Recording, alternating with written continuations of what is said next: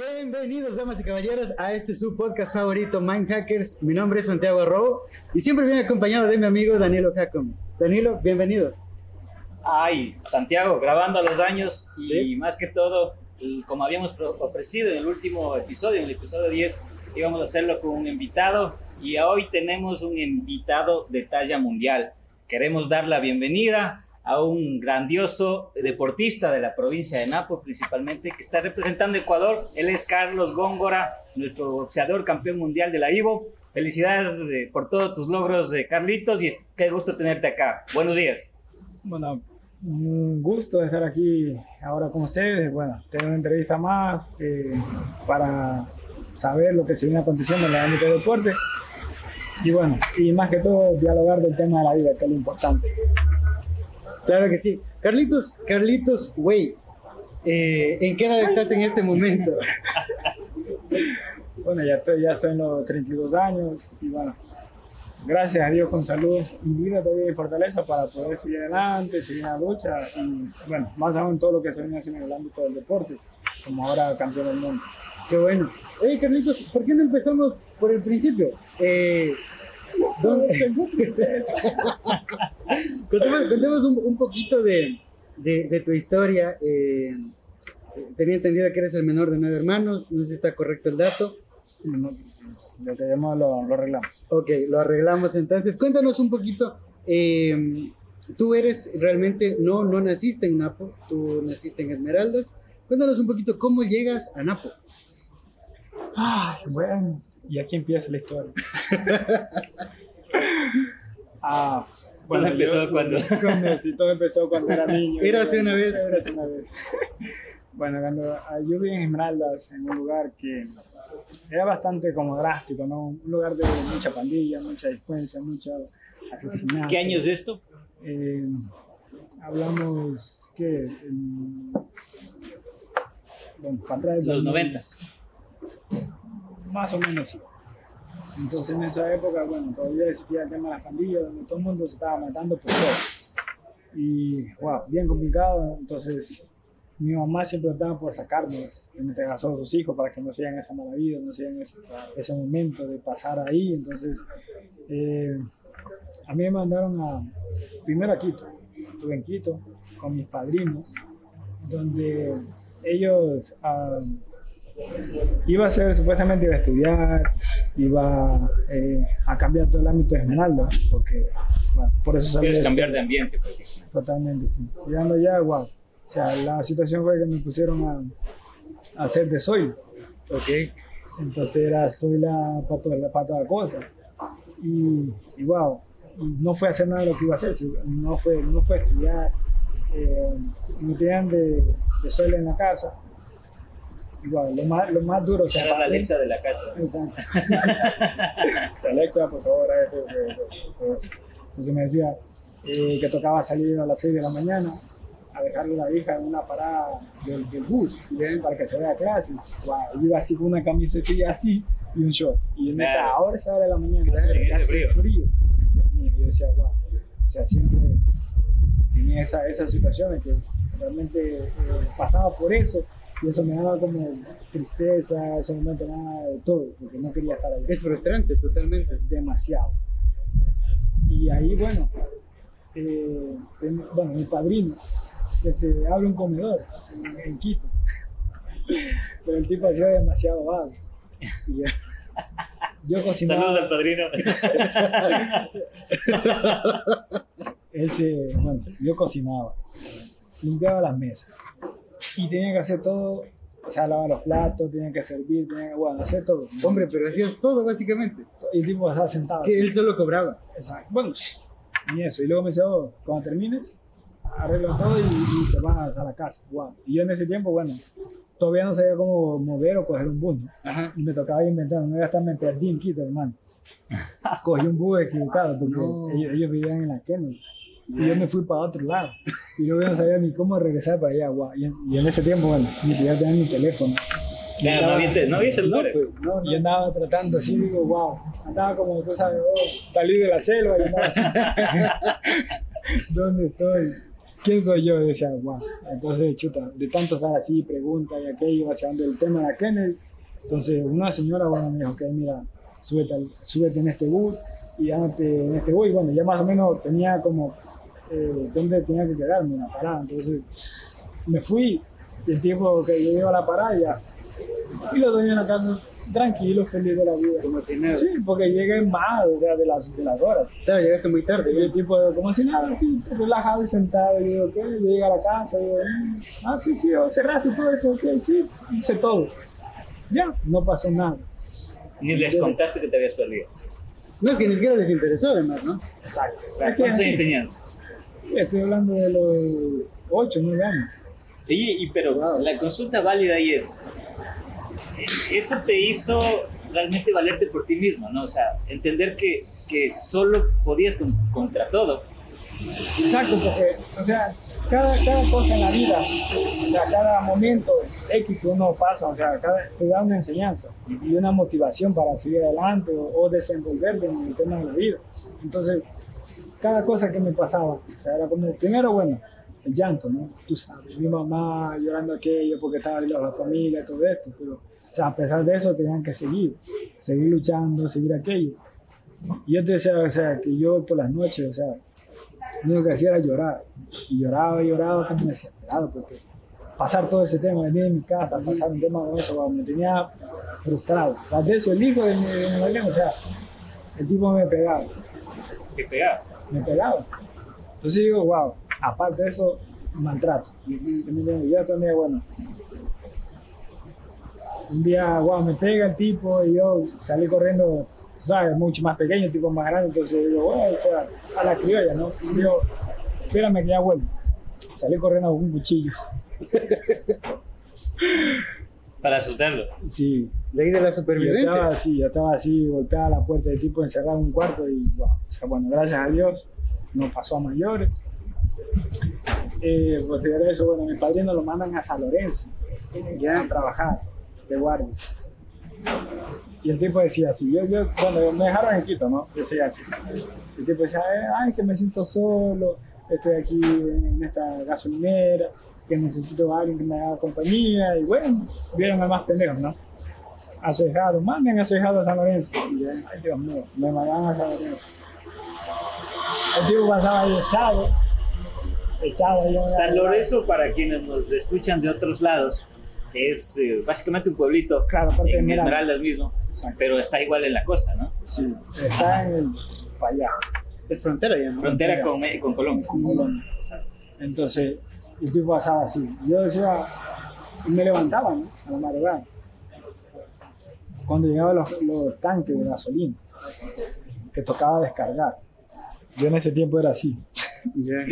Y igual, hermano, yo, sin mentirte, yo me Delgado, tocaba- dices, sí, o sea. bien flaco, me tocaba sujetarla así, con las manos cruzadas. Ya. el- la manguera, ¿no? Porque es una manguera grande, Sí, sí, me sí. tocaba cruzarme y agarrarme la manguera y sujetarla hasta que se acabe de descargar la gasolina en los tanques, Ya. imagínate. Y el tipo como se ha echado así, hermano, yo una, una lluvia de guau, en esa lluvia. Y para comer, lo bueno la comida, que cuando nosotros íbamos a comer tocaba ir a cazar palomas. Ya. Tocaba ir a ¿Es cazar en unas, serio? tocaba ir a cazar unas palomas, sí. porque, o sea, donde llegaban es como arroz. O sea, tenía solo arroz y lo demás era igual. Tenías que ir a- al monte a cazar las, palo- a las, las palomas esas. Hay unas palomas en monte. Las pavas. Sí, están así esperando, así, ¡pum! Volar de los buches para. Cuando tú ibas desplumando todo ese, ese No quedaba animal, nada. No quedaba nada porque ese era. Era pluma. Puro pellejito, ¿no? pura, pura pluma y pellejo era la cosa. Y yo, wow. Y tocaba hacer un seco como remojado para, tú sabes, mojar el arroz y poder comer. Y así pasé, wow, pasé mucho tiempo en ese- Tú aceptabas esa realidad, o sea, decías, esta es la que me toca vivir, o, Esa es la en- o en todo momento estabas diciendo, no, es- esto no es para mí, quiero largarme, quiero hacer algo más. estaba en, la, en, la, en ese punto de controversia, ¿no? Porque o sea, primero yo le decía a Dios, ¿no? Porque ahora cuando uno está siempre en cosas malas o situación, siempre uno le echa la culpa a Dios. Y digo, ok, Dios, ¿por qué me estás haciendo esto? Digo, Dios, ¿por qué me haces esto? Dios, ¿por qué me viene o me, me mandas a pasar esta situación? Y luego en el punto de eso entraba en un punto de reflexión, ¿no? como que en mí decía yo, chuta, bueno, será la prueba de la vida, será la prueba de Dios, será la, la prueba de fortaleza para seguir adelante, para seguir luchando. Entonces, bueno, me tengo así como que agacha la cabeza y dale para adelante. Y más que todo, o sea, no quería regresar al lugar de donde salí, no quería regresar a Esmeralda porque Esmeralda, o sea, eran lugares así. La opción era meterte a la pandilla, o sea, ser parte de, ese mundo, parte de ese momento, parte de todo eso, o simplemente buscar una opción. Y tenías una de dos, o sea, tenías un sí y un no. Entonces, la, la opción fue ir a pasar esto, a meterme en esto, porque cuando, bueno, muchas personas no piensan, solo actúan.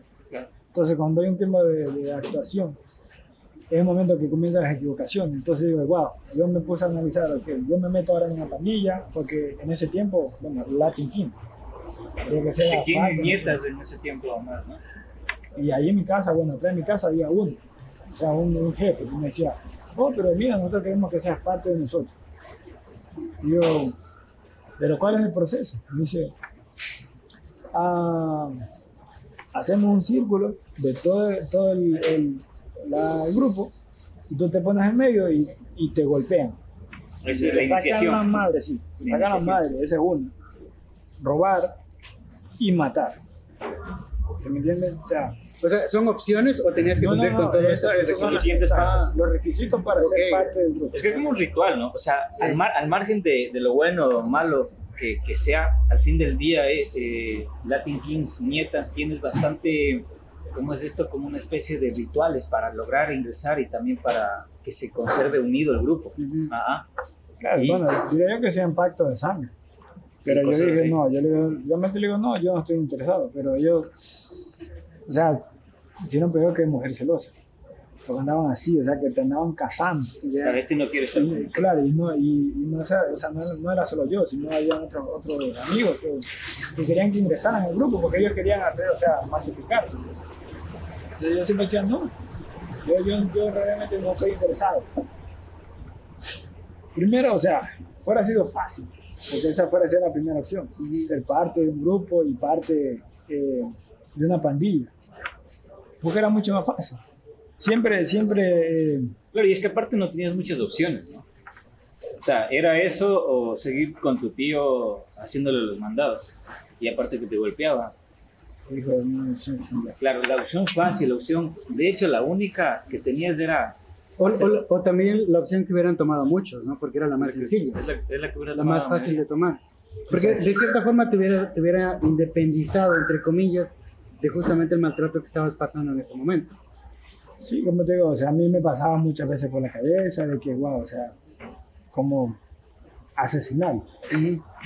Porque llegan esos, esos, esos pensamientos de frustración, cuando tú te sientes frustrado a veces de algo, muchas cosas, entonces te llegan como esos pensamientos. Y decía, como pasaba mucho tiempo en, en, en, un, en soledad, porque eh, siempre el llanto era en soledad. Y, lo, y, cuando uno está en soledad siempre vienen pensamientos negativos.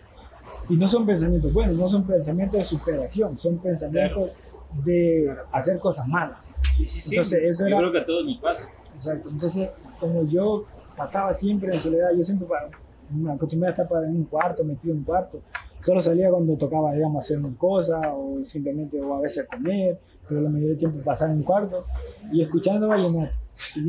Vallenato. Oh, y, eso es más triste todavía. Pero si, si vallenato es para, para, sí, eso era, para eso era, un balazo.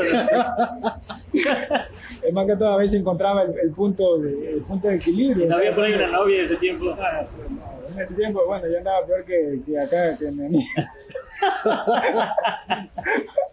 Entonces yo, wow, o sea, realmente siento la timidez, nunca...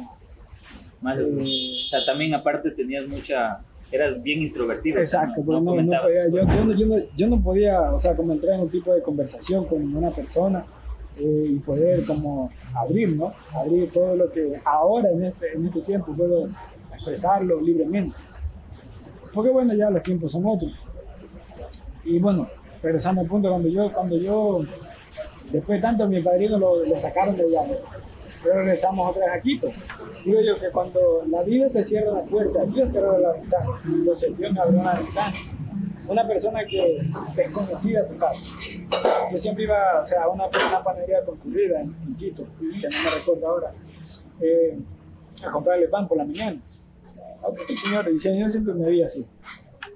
Un día me dice, o sea, viene, se me acerca y me dice, oye, dice, dice, joven, eh, mira, me gustaría ayudarte. Y yo así, o sea, me ¿Qué- sorprende, qué ¿no? quieres? Claro. Claro, entonces me dice, oh, pero yo digo, mira, ah, te quiero dar trabajo, te quiero dar el estudio y te voy a pagar. Digo, wow. Claro, na- nadie te lo había ofrecido. Aparte que era un desconocido, ¿no? Totalmente, claro. Exactamente. Igual Yo lo, sí. no, no esperabas algo de él. nunca esperaba nada de nadie, ¿sí me entiendes? Porque, Claro. o sea, la mayoría siempre pasaba, o sea, metido en hacer, tratando, siempre siendo sólido. Claro, es que contaba solo contigo, además. Entonces, hermano, dije, bueno, dije, bueno, respeto. Pues le dije a mi padrino, mire, eh, tengo este chance, si me va a pagar, una panería que, no una panería, ¿no? Y así. Dijeron, no, usted no vino acá para trabajar. Sus palabras, usted no vino acá para trabajar. O sea, tus tíos se negaron a darte básicamente como un permiso para trabajar ahí. Exacto. Y yo dije, bueno, chuta, ¿y ahora qué hago? Yo me fui escondido. Ajá. Yo me fui escondido, estaba yendo así de la mañana porque ellos cogían, o sea, mi madrina se iba, mi padrino se iba y yo quedaba prácticamente solo en la casa, haciendo los quehaceres. Terminaba y yo dije, ok, me voy a la panadería. Me fui a la panadería y comenzaba así yo pan, ahí desarrolló músculos. Es- esos, hombres, esos hombres no salieron de la nada. Contentísimo, Haciendo la masa. así, así, ok. Y bueno, a veces, a veces como pan y a veces no como, porque luego me recuerdo cuando hacíamos los panes. ¿no? Sí, sí. Entonces. bueno, decir, Pero, pero sin embargo, hay que destacar que es como el principio de esta transición hacia el, hacia el Hacia lo que, camino, lo que eres tú ahora. hacia el camino que estás siguiendo ahora. ¿no? Exacto, entonces, bueno, sí, todo, todo, todo encamina ahí. O sea, todo se encamina desde que yo salí de Esmeralda, desde que ah, me fui a Quito, en Quito, bueno, pasé todo el tema este, y luego, bueno, pasé a ser Panadero. panadero. y digo que nosotros cogíamos y hacíamos el pan de, de chocolate. Que yo bueno, antes era o sea, bien gustoso porque cuando uno no sabe la cosa uno adentro no dice con gusto tiene sabor. Entonces luego yo vi el proceso del pan de, de chocolate. y así así. O sea todos los panes Y no es muy recomendable que digamos. Pues yo no pero o sea a la gente le gusta. Ajá. entonces se recogían los panes del día anterior y se guardaban en un saco y esos panes ahí, o sea, tú sabes, por el frío quito y todo el tema, se volvían como tiesos, Claro. y luego se aparecía un, un- como un nuevo verde Ya. de lo que estaban así. Ya guardados, claro. Exacto. Luego que ven esos panes, los machacaban, ta, ta, ta, ta, ta, ta, un poco de harina, ta, ta, ta, y así sin ta, ta, ta, ta, la, la- El chocolate. el chocolate, ta, ta, ta, ta, se lo mezclaba y se hacía la otra masa pan. Y hacía así, la masa y se le tiraba la otra masa de chocolate, y enrollaba, enrollaba, y, enrollaba y cortaba y cortaba y cortaba. Y así. Eso, ese es el sabor, ¿no? Es el el, el secreto de la cosa, sí. De- después de este episodio, ninguna panadería va a querer patrocinar. Menos los que hacen No, ahora, bueno, supongo que ahora Oye, y, y se llegaron a enterar que estabas eh, en la panadería, tuviste algún... Sí, chuta. Después de, o sea, de, de un tiempo que estaba yendo a la familia escondido, eh, como que mi padrino me estaba casando. Entonces, tipo, se dio cuenta. Me dijo, oh, mira, que sí. Y me fueron a sacar de allá de la panadería. a la fuerza. Sí, ya. Le dije, no, tú no vas a trabajar más y finito. Ya me dejaron a pie, ya me dejaron sin trabajo y sin nada. Y dije, bueno, después de tanto estar ahí pasando en esa situación, me regresaron otra vez a. Con mi ropa que yo salí de Esmeralda, Con la misma... con la misma retorné para mi casa. Yo estaba súper contento, o sea, demasiado contento, hermano, porque yo decía, bueno, a pesar de todo lo que pasé, voy a mi casa, voy a ver a mi mamá y realmente, bueno, súper contento. Regresé a mi casa y bueno, ahí mi mamá estaba trabajando en una, eh, en una carnicería. Ya. Eh, Era trabajar en mi casa. Y esa carnicería, eh, yo hablé con el señor porque yo siempre trataba la forma de ayudar a mi mamá. Entonces, el señor me dice, eh, mira, puedes vender esto y te puedes ganar 3 dólares. O sea, dije, bueno, está bien. Cogía puntas de hueso, de hueso para hacer sopa, Ya. que costaba un dólar. Y Y a mí me tocaba cargar un balde, 10 fundos. O sea, son 10 dólares, que tenía, sí, 10 dólares que tenía que vender. Pero tenía que recorrer. Hermano, yo caminaba gritando hueso, hueso, hueso, hueso por todos lados. Así. Ya me subí hasta una, hasta una montaña cargando el carro para vender los 10, los 10 dólares, ¿sí me entiendes? Porque si no vendía 10 dólares, chuta, la ganancia era nada. Entonces yo siempre, por, ganar eso, por ganarme esos 3 dólares y luego dárselo a mi mamá para que un tema de ayuda, wow, me, me tocaba caminar duro y feo. Gastar suela, diría. Sí, y chuta, a veces me marcaba el carro porque era esos tarros de. Eso que eran. Es- de esas canicas de. Sí, esos que eran de, de manteca y que tenían un kilo abajo. Ah, Y eso, y aquí, y así me iba, me iba acostando. Yo así, lados y así me iba raspando. Yo seguía gritando. Por todos lados, me recorría todo prácticamente de Esmeralda para vender los 10 dólares. Y dale y dale en ese tema. Pues de eso, bueno, viene un hermano, un hermano del coco. Que- Hermano de sangre. Sí, hermano, hermano de sangre. Y el, hermano- el mayor de todos. Ya me llega a Esmeralda y dice, ah, te mamo, que no sé qué, que esto. Mira que quiere llevarme a un hermano, que para que ya. Y al final que cogieron fue a mí.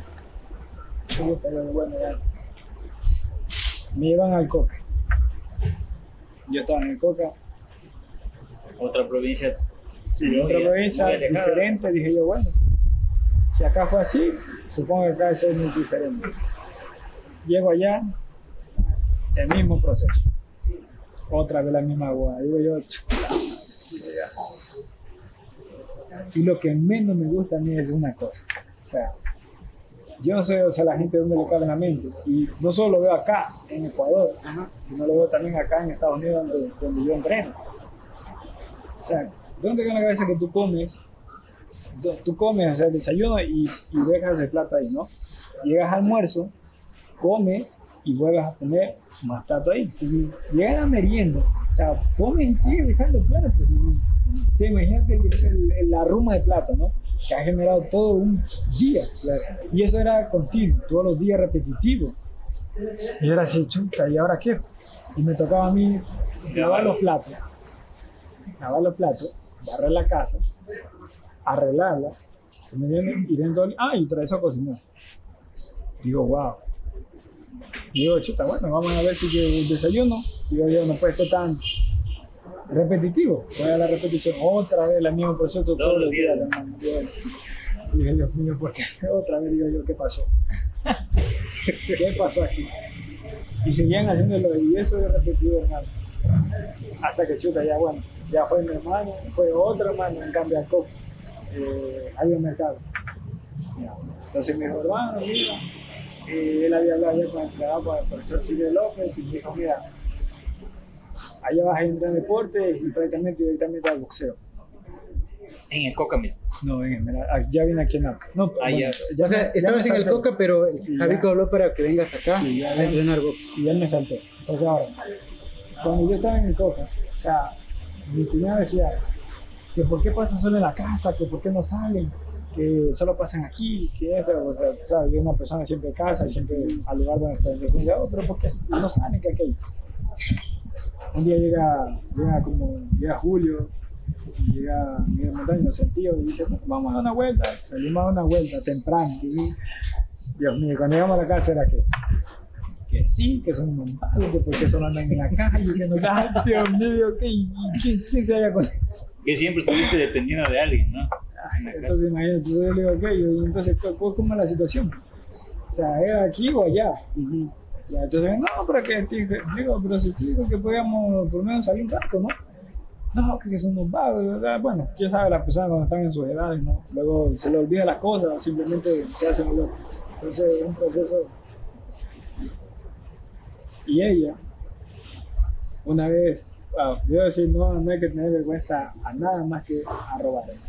Digo, como ella, o sea, trabajaba en eso de recoger basura, ¿no? Entonces, yo, chuta, me dice Carlito, mire, hoy me toca recoger no sé cuánto, un, kilómetro creo que era, o dos, algo así. Y dice, mire, vaya, venme haciendo esto porque estoy un poco enfermo. Dije, bueno, ¿sí me entiendes? Porque tú sabes, estás en una casa ajena, o sea, debe ser como. Con medida. quiera, exacto. Como quiera debe ser comedido. Pagaste para ganarte el plato de, de comida. Dije, bueno.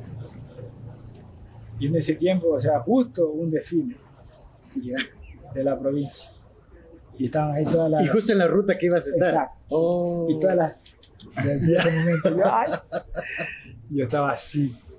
Y yo, bueno, yo había conocido ahí una, unas chicas ahí de la- que entrenaban en la federación. Y, yo estaba Y así, estaban las chicas ahí. Sí, pues estaban así, estaban bastoneras y tal. Yo estaba así, no, Dios mío, yo se me caía la cara así. Y yo, bueno, me puse la gorra, ta, ta, ta, y agaché mi cabeza y comencé a barrer. Dale, barre, barre, barre. Que así. no me reconozcan. Y ahí la gente dice que no me reconozcan, que no me reconozcan. Y yo, dándole, barre, barre. Así. Carlitos. Sí, oye, yo me fui, así como que me están. Carlito, que cómo están, que no sé qué, yo digo, ¿qué, qué, qué más, cómo están? Está bien, así, ya, haciéndome loco, no es que nada, Ay, que que me mandaron a hacer esto y otro tema de hotel. Hermano, y me tocó en pleno desfile, todo el mundo, eh, yo dándole. Ay, Tú seguías avanzando y la gente seguía pasando. Sí, por- y más peor, iba dejando más basura. Claro. Y yo bueno, ya así. Bueno, ay, hasta cuando que llegó mi, mi hermano dijo, ok, mira, vámonos para el tema. Carlitos, te voy a interrumpir ahí algo. Eh, nos, creo que omitimos una parte. A ver, tú en ese momento dices que ya conociste gente en la federación. Es decir, tú en el Coca ya fuiste a la federación. ¿Cómo, cómo sucede esto? Eh, ¿Quién te lleva a la federación? Bueno, en ese tiempo estaba entrenando Julio Castillo. Ya. Julio Castillo y Miguel Montaña. Entrenaban allá en la federación, ¿no? Hacían Ujú. el de esto del boxeo. Sí, sí. Ajá. Que dice, oh, pero mira, vamos, vamos para que veas a- al boxeo y qué es el tema. Yo, bueno, ¿sabes? Yo, yo nunca en mi vida había peleado en la calle. Nunca en la vida había peleado. O sea, no había peleado. O sea, a mí me hacían, me pegaban y todo el tema en la escuela. Ajá. O sea, es más, ni siquiera, eh, ni siquiera por accidente habías peleado, menos, accidente. menos para decirles algo que querías hacer. O sea, querías Claro, ser es- boxeador, ese ajá, es, es- sueño. es que además por la personalidad, que era una personalidad bastante tranquila, bastante retraído, además no le estaba tratando muy bien la vida. Entonces, Y en la escuela más ¿Qué bien te pegaba. Exacto. Y una vez, bueno, una vez me pegó. Yo, yo, yo, yo me fui llorando, digo, ñaño, ñaño, mira, este me pegó. Ya, ya, yo me lloraba. ¿Qué quién te pegó? Que sí, que no, que vamos, ahorita vamos a verlo. Fuimos allá, digo así, me manda los ti, ti, la puñetiza, y dale, dale, dale, y así, haciéndole barra, dale, dale, dale. Y el tipo, no, que no qué, puga, hasta que el tipo cogió lo ah, le metió diente y le mordió, joder. Yo, eh, puñete, no la hagas. Pero, o sea, no habías tenido como, como Nunca, sí, nunca había peleado en la calle. por deporte. O sea, para ti, entendiendo toda esa situación un poco fuerte que tú viviste en tu niñez, veías el deporte como una salida primero, ¿no? Y segundo, como una salida, era una salida que tú veías que realmente podía convertirse en, en algo bueno. O todavía no, no lograbas dimensionar en ese momento. No, yo, ah, bueno, después que yo fui a la Federación de Orellana, cuando me llevaron, ¿no? La primera vez, eh, bueno, me llamó un poco la atención esto del, del tema del box, porque, o sea, en la observación, cómo hacían sus movimientos y que esto no sé qué, realmente. El básquet también me llamó la atención, pero bueno, el boxeo quise practicarlo. Yo fui allí a practicarlo y tipo, no, un entrenador que estaba ahí me dice, oh, pero tú no sirves para esto, me dijo. Digo, Digo, ¿cómo me dice esto? Digo, si, si ni siquiera meto si puedo entrenar o hacer una cosa. No, no, tú no o sea, tú apenas llegabas y te dijo, tú no sí, sirves digo, para mira, tú no sirves. Pues, digo, tú no, no. Sí, sí, por aquí, no pase por aquí, tú no sirves, van. Digo, qué chuta. Oye, qué bárbaro. Es, es tan común escuchar en, en gente que ha tenido éxito en alguna disciplina, no solo deportiva. El hecho de que en etapas tempranas usualmente hay alguien que le dice que no sirve para eso. Sí. Es, es, es de locos. Es, es impresionante, pero, pero pasa a diario. Y le pasa a mucha gente. Exacto, entonces, Y- ah, no, Pero tú no lo tomaste muy a pecho. ¿O sí? yo O sea, no fui más. Ya no fuiste más. O, o sea, te dijo eso te- y te Ya, yo saliste. dije, no, porque claro, si él es el sí. entrenador y me está diciendo que no sirve, ¿para qué voy a yo ya no voy para allá. Simplemente Ajá, ya no me fui. ajá. Cuando dije, bueno, ya me mandaron acá, entonces ya digo, ok, ya el tipo dijo que yo no servía. Cuando yo vine acá, vine directamente con el boxeo. Ya. Bueno, llego acá a la madrugada a las 5 de la mañana. Bueno, primero no mataba, ¿no? Así que no, me levanto ya, ya soy zombie porque nunca me voy a levantar a la madrugada ni nada. Zombie, fue así, y sábado, llego al gimnasio y todo el mundo, ah, y se me reían así. Digo, Tú estabas entrenando en el gimnasio normal. No, todavía no, recién iba al primer Era, la primera vez que entraba al gimnasio. Ah, ok. Y, y la primera vez que se levantaba a entrenar tan temprano, entonces estaba medio dormido. Ya, andaba Y todos empiezan a reír. Todo el mundo se me reía y digo, ¿qué pasa? Digo, ¿esto que me dieron de payaso? ¿Qué? No sé, pues, el espejo. Va así, me habían pintado así como un mapache. Me habían hecho mapache, me habían hecho aquí, aquí, me habían pata pintar. Digo, Bautizado. bautizado, hermano. Y ahí comienza el tormento. Bueno, en ese tiempo, yo, yo dormía de- de- del lado de allá, de la federación. O sea, en lado de allá donde estaban ahora las mujeres. Ahí estaban todos los, digamos, estaba Memey, estaba Oaxaca, estaba eh, Pinchero, estaba Rico, estaba todo el mundo. Yo por ahí me sentía como un tema todavía protegido, ¿sí me entiendes? Entonces, un día, uno de esos días, como recién había llegado, yo así, que, ah, que no sé qué, y todo el mundo gritaba. Digo, ¿qué pasa? Todito el equipo de fútbol que había venido del Chaco. Me me dormí acá porque estaba acá con la mujer y le ah, que sí, que no, que es pura bulla. Digo, ¿qué pasa? Cuando yo entré adentro, todo el mundo ahí en boxer. Yo estaba así arriba de mi cama y estoy por así. Pecho junto y era ¡guau! los palazos. Ah, que ustedes que estaban gritando anoche que estaban haciendo bulla y que no sé qué, no sé cuánto. Y yo decía, ¡ay, Dios mío! Y yo. Yo. Y el tipo me decía no, que métese para allá, vayan al baño, vayan a la ducha y a bañarse y vénganse para acá. Dije yo, tranquilito, y andaba así. Ahora, lo bueno de la federación, ¿no? Cuando tú llegas a la federación y eres como, o sea, una persona introvertida, donde, chuta, eh, como no te quieren meter en situaciones, pero aparte te involucran automáticamente. Imagínate que era así, era peor que la cárcel. Yo lo hacía anteriormente porque era peor que la cárcel. Ahora, habían mesas separadas, ¿no? Como que acá estaban los rechazados, decía yo los rechazados, que éramos nosotros que no teníamos competencia, ni candidatos, ni nada. Y estaba el de los populares. ¿no? Sí, estaban los intermedios y acá estaban los populares, donde estaban todas las bestias. Y las bestias que, wow, decía tú era así. Tú acá te comía dos huevitos, acá los tipos se comían. comían pollo, pollo entero. Completo.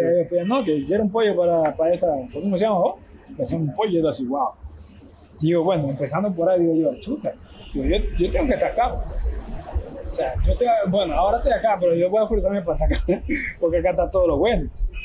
Entonces, comienzo yo así. Primero, cuando tú ibas a comer, así era así. Tú tenías que estar así mirando para todos lados. ¿no? no te quite. La presa. Hermano, tú, tú te sentabas y para poner mi. Tú no ponías su plato y mundo así. Me iba para allá así como tú sabes. Era como la cárcel, sea. Sí, sí. Y tú comías así y cuando, Y te tú, te, tu cuando tú me ibas para acá, ya, o si te dejaba la presa abajo. Y decía, ay, no. Y algunos se quedaban así sin comida. ¿no? Otros comenzaban a escupir la comida.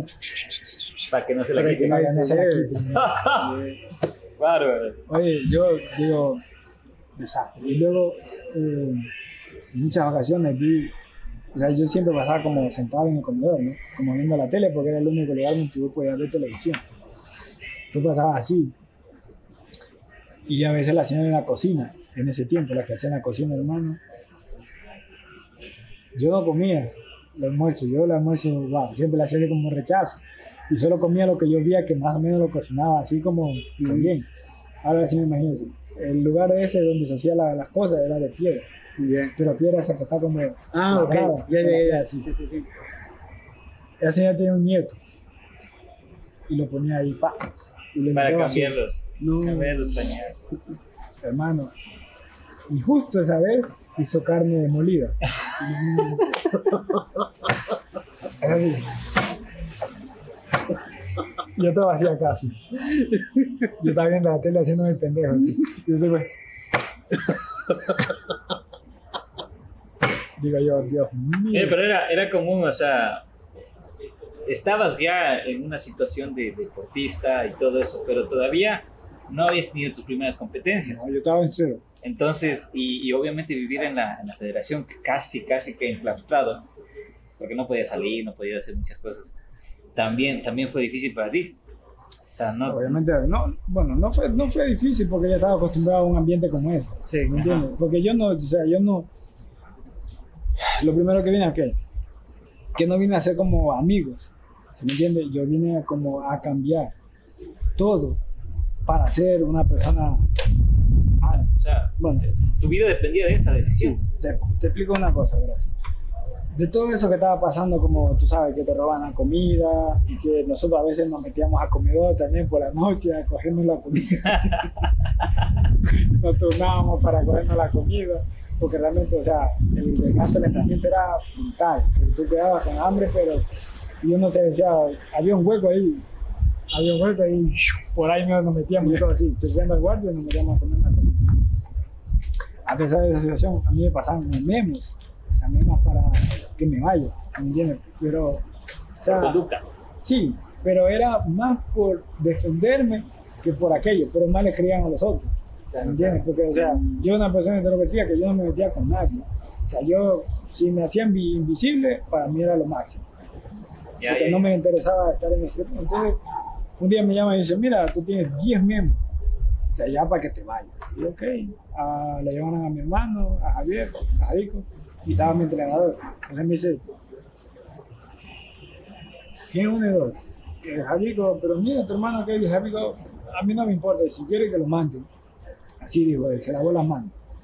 Mientras el, el profe Civil le dice, bueno, el profe siempre tuvo una visión eh, de lo que yo iba a hacer en el futuro. Entonces el profe decía, el profe dijo, bueno, ¿qué decides tú? ¿Cambiar? ¿Pero cambiar qué? Entonces dice, cambiar o te vas. Dije, profe, bueno, yo de este momento voy a ser otra persona. Pese a que, pese a que no eres culpable, ¿no? Claro, te me tocó decir que exacto, sí, voy a aceptarlo, cambiar. Aceptarlo y digo, ok, voy a cambiar, profe. Yo salí de esa oficina, desde el momento que yo salí de esa oficina, me fue, a una- me fue a la habitación y hice una rutina. Habitación, entrenamiento, entrenamiento, habitación, bañarse, comer y al cuarto. No, Pasé, bueno, ahora tengo 20 años ya cumplido en el, en el ámbito del deporte, que hasta ahora lo hago. ¿Sí me entiendes? ¿Por qué? Porque en, ese, en esa vida cuando todo todo mundo, o sea, todo el mundo estaba en la joda, todo el mundo estaba ebriando, por ahí pasaron muchos atletas, muchos atletas buenos que no que consolidaron su que carrera. sí, que puedan- yo digo, bueno, atletas buenos, que realmente mejores que mí, porque ellos estaban mucho tiempo que yo. Y después que yo llegué, o sea, que comencé ya a coger el movimiento, a coger esto y a seguir ah, motivado por ser el mejor. Porque siempre era, ok, quería. eh, entré en un punto de que quería ser perfecto. Que no Claro. quería tener ningún tipo de equivocación, pero con nada. La perfección completa. Exacto, pero bueno, sabemos que no es un tema de profesionismo, pero es lo que yo buscaba. ¿sí ¿Me entiendes? Yo no, mira, yo no andaba, en- yo no andaba en discoteca, no andaba en relajo. Cuando, cuando todo el mundo estaba en relajo, yo estaba en el punto en la federación durmiendo. Cuando todo el mundo estaba tomando, yo estaba en la federación durmiendo, descansando para entrenar. Y, cuando, bueno, esto, esto cuando en, en el, en el ámbito del entrenamiento, o sea, yo siempre trataba de ser el primero. Ahora, una vez me quedé dormido, desgracia de la vida, fue la única vez. O sea, me quedé dormido. Yo estaba así bien relajadito, así, cuando, o sea, yo estaba demasiado cansado, ¿sí me entiendes? O sea, no voy a decir un tema de justificación, pero estaba demasiado cansado. El profe llega a las 6 de la mañana. Yo sí. Digo, sí, profe, ¿cómo me quedé dormido? Oh, te quedaste dormido. vamos, sí, viste que vamos. Y ok, acaba, me vestí y me llevó al gimnasio. Hermano, me puso hasta la piel del gimnasio. Y antes del gimnasio era que traen eso de judo. Sí, sí. Y eso es cemento. Entonces, agüita y eso seguía saliendo. Agüita y seguía cemento. ¿Sabes qué era lo que acabé? Como a las 2 de la tarde. Desde las 6 de la mañana. 2 de la tarde. Castigo. Castigado. Luego, lo peor era ir al comedor, cuando me iban a comer y te tocaba estar sirviéndole la comida a los demás. Luego te tocaba lavar los platos. Ay, Dios mío. Yo estaba así. Me tocaba eso, y yo así con vergüenza, "Venga, que sigo no lavando platos, y que qué esto acá, porque todo el mundo, tú sabes, en el tiempo todo el mundo está de niño bonito, que quiere estar eh, figurando. Entonces, como yo siempre digo a mis compañeros, o sea, es bueno ser parte del chiste, ¿no? Y Es bueno ser parte del chiste, hablar que todo el mundo y todo el mundo nos estamos riendo. Pero no es bueno de que alguien coja a alguien para tomar un chiste Claro. y burlarse de esa persona. Y eso es lo que hacían ellos. ¿Sí me entiendes? Eso sí es bullying y eso era todo idea. Yo pensé, digo, chuta, eh, la, la, mejor experiencia, diría yo, es haber pasado por la federación. Yo, yo, yo lo que siempre hacía era como huir a todo este tipo de problemas, a todo este tipo de cosas. Y cuando a mí me decían, eh, ¿cómo? Porque, ¿sabes que la federación es un tema, wow, antes, antes lo de llamados era, como las habitaciones, y eso era un relajo y tal, y tal, y iba a comprar los tragos, y a lo que estaba así. El entrenamiento no avanzaba. Bueno, lo único que estaba ahí era yo, porque siempre buscaba el profesionismo, porque buscaba ser el mejor. Y en ese tiempo el que estaba como confiando era Patricio Calero, que era lo mejor que tenía la provincia, porque iba haciendo campeón sudamericano y luego repitió ese campeón sudamericano, entonces siempre era la motivación, para mí era la motivación, y más aún cuando yo corría al lado de él. Bueno, siempre trataba de cazarlo, porque el ser enano se corría como, como salvar. Y yo, sí, porque le ganaba hasta los atletismos, en fondo. Entonces yo siempre estaba ahí, ahí, ahí. No le conté la primera vez que corrí. Ah, es que tú, es que tú no, no inicias de lleno en el boxeo, ¿no? Haces otras actividades, otros deportes antes. O sea, bueno, yo fui al boxeo. Me trajeron ahí a, me trajeron a una federación pues, de boxeo. Pero como por mi edad no podía competir en el boxeo todavía, porque todavía tenía como un año o dos que no podía competir. Y justo, bueno, se dieron los Juegos Amazónicos, en el 2003. Y chuta, y, y luego me tocaba quedarme aquí solito. Hermano, yo, yo lloraba, porque como tú sabes, aquí hay como eso de los espíritus, espíritus chacarreros aquí en la federación. Es que, eh, bueno, para, para quienes nos, nos escuchan, eh, junto a la Federación Deportiva de Anapo, en la parte posterior, eh, hay un cementerio. Exacto, está el cementerio y ahí, y ahí estaba el vaquero, hermano.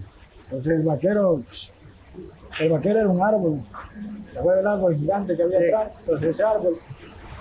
Yo no sabía, pero el proceso era así. Te ibas corriendo y cuando pasabas por ese árbol, o sea, de ir para adelante, te ibas para atrás. Ibas así como que llega un punto de retroceso. Se te iba toda la energía. Y comenzabas así, ah, digo, chute, digo, ¿qué pasa? Y el vaquero era todos los días.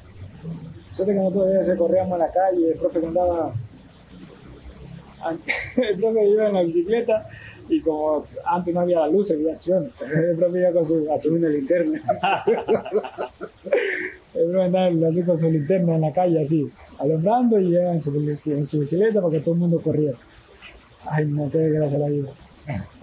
Después era un tema así. Bueno, profe me prestaron atletismo. En atletismo, ya no estaba pronosticado medalla porque solo iba como relleno, así como que para no quedarme en la federación. Y yo solo entrené una semana, que me entrenó Javico, me entrenó para solo aprender la técnica, no el lanzamiento. Cuando llegué ya a los Juegos Amazónicos que iba a competir, estaba el profe Cirilo así. Estaba ahí en una grada, ¿no? Como que fuera a boxear. ¿Qué coño? Dice, coño, calienta. Digo, profe, pero yo decía, ¿qué pasa, profe? Yo solo estoy, no, calienta, ¿qué es esto? Puta hacer esto, ¿qué es esto? Que no sé qué. Digo, profe, pero. Yo decía, profe, si solo estoy aquí para, para eso, nada más. Digo, no, no, ponte a hacer esto. O sea, ¿tú, tú creías que, que realmente ibas como de relleno y solo por no quedarte solo? claro, que eso, eso mismo. Porque lo no había expectativa de eso. Exacto, yo no tenía ninguna expectativa porque En yo no había Amazónicos. Los Juegos Amazónicos. Porque yo no había entrenado para eso. ¿Me entiendes? Y solo una semana de entrenamiento. Ajá. Y solo de técnico. Una semana de técnico. ¿Dónde dice el profe que sí, que no? Dice, cuando te pare, oye, jala con fuerza. Bueno, dije yo, ok, me fui para allá. Hice los pasos y cuando yo jalé, la jalé pero con fuerza. ¡Wow! ¡Pum! Lancé 44.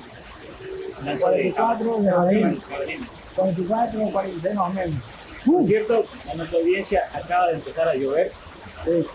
Muy recurrente en la Amazonía, pero si, si, si escuchan un sonidito ahí detrás de un sartén grande, no está lloviendo. No, no, no- no estamos friendo papas. Estamos friendo pupis.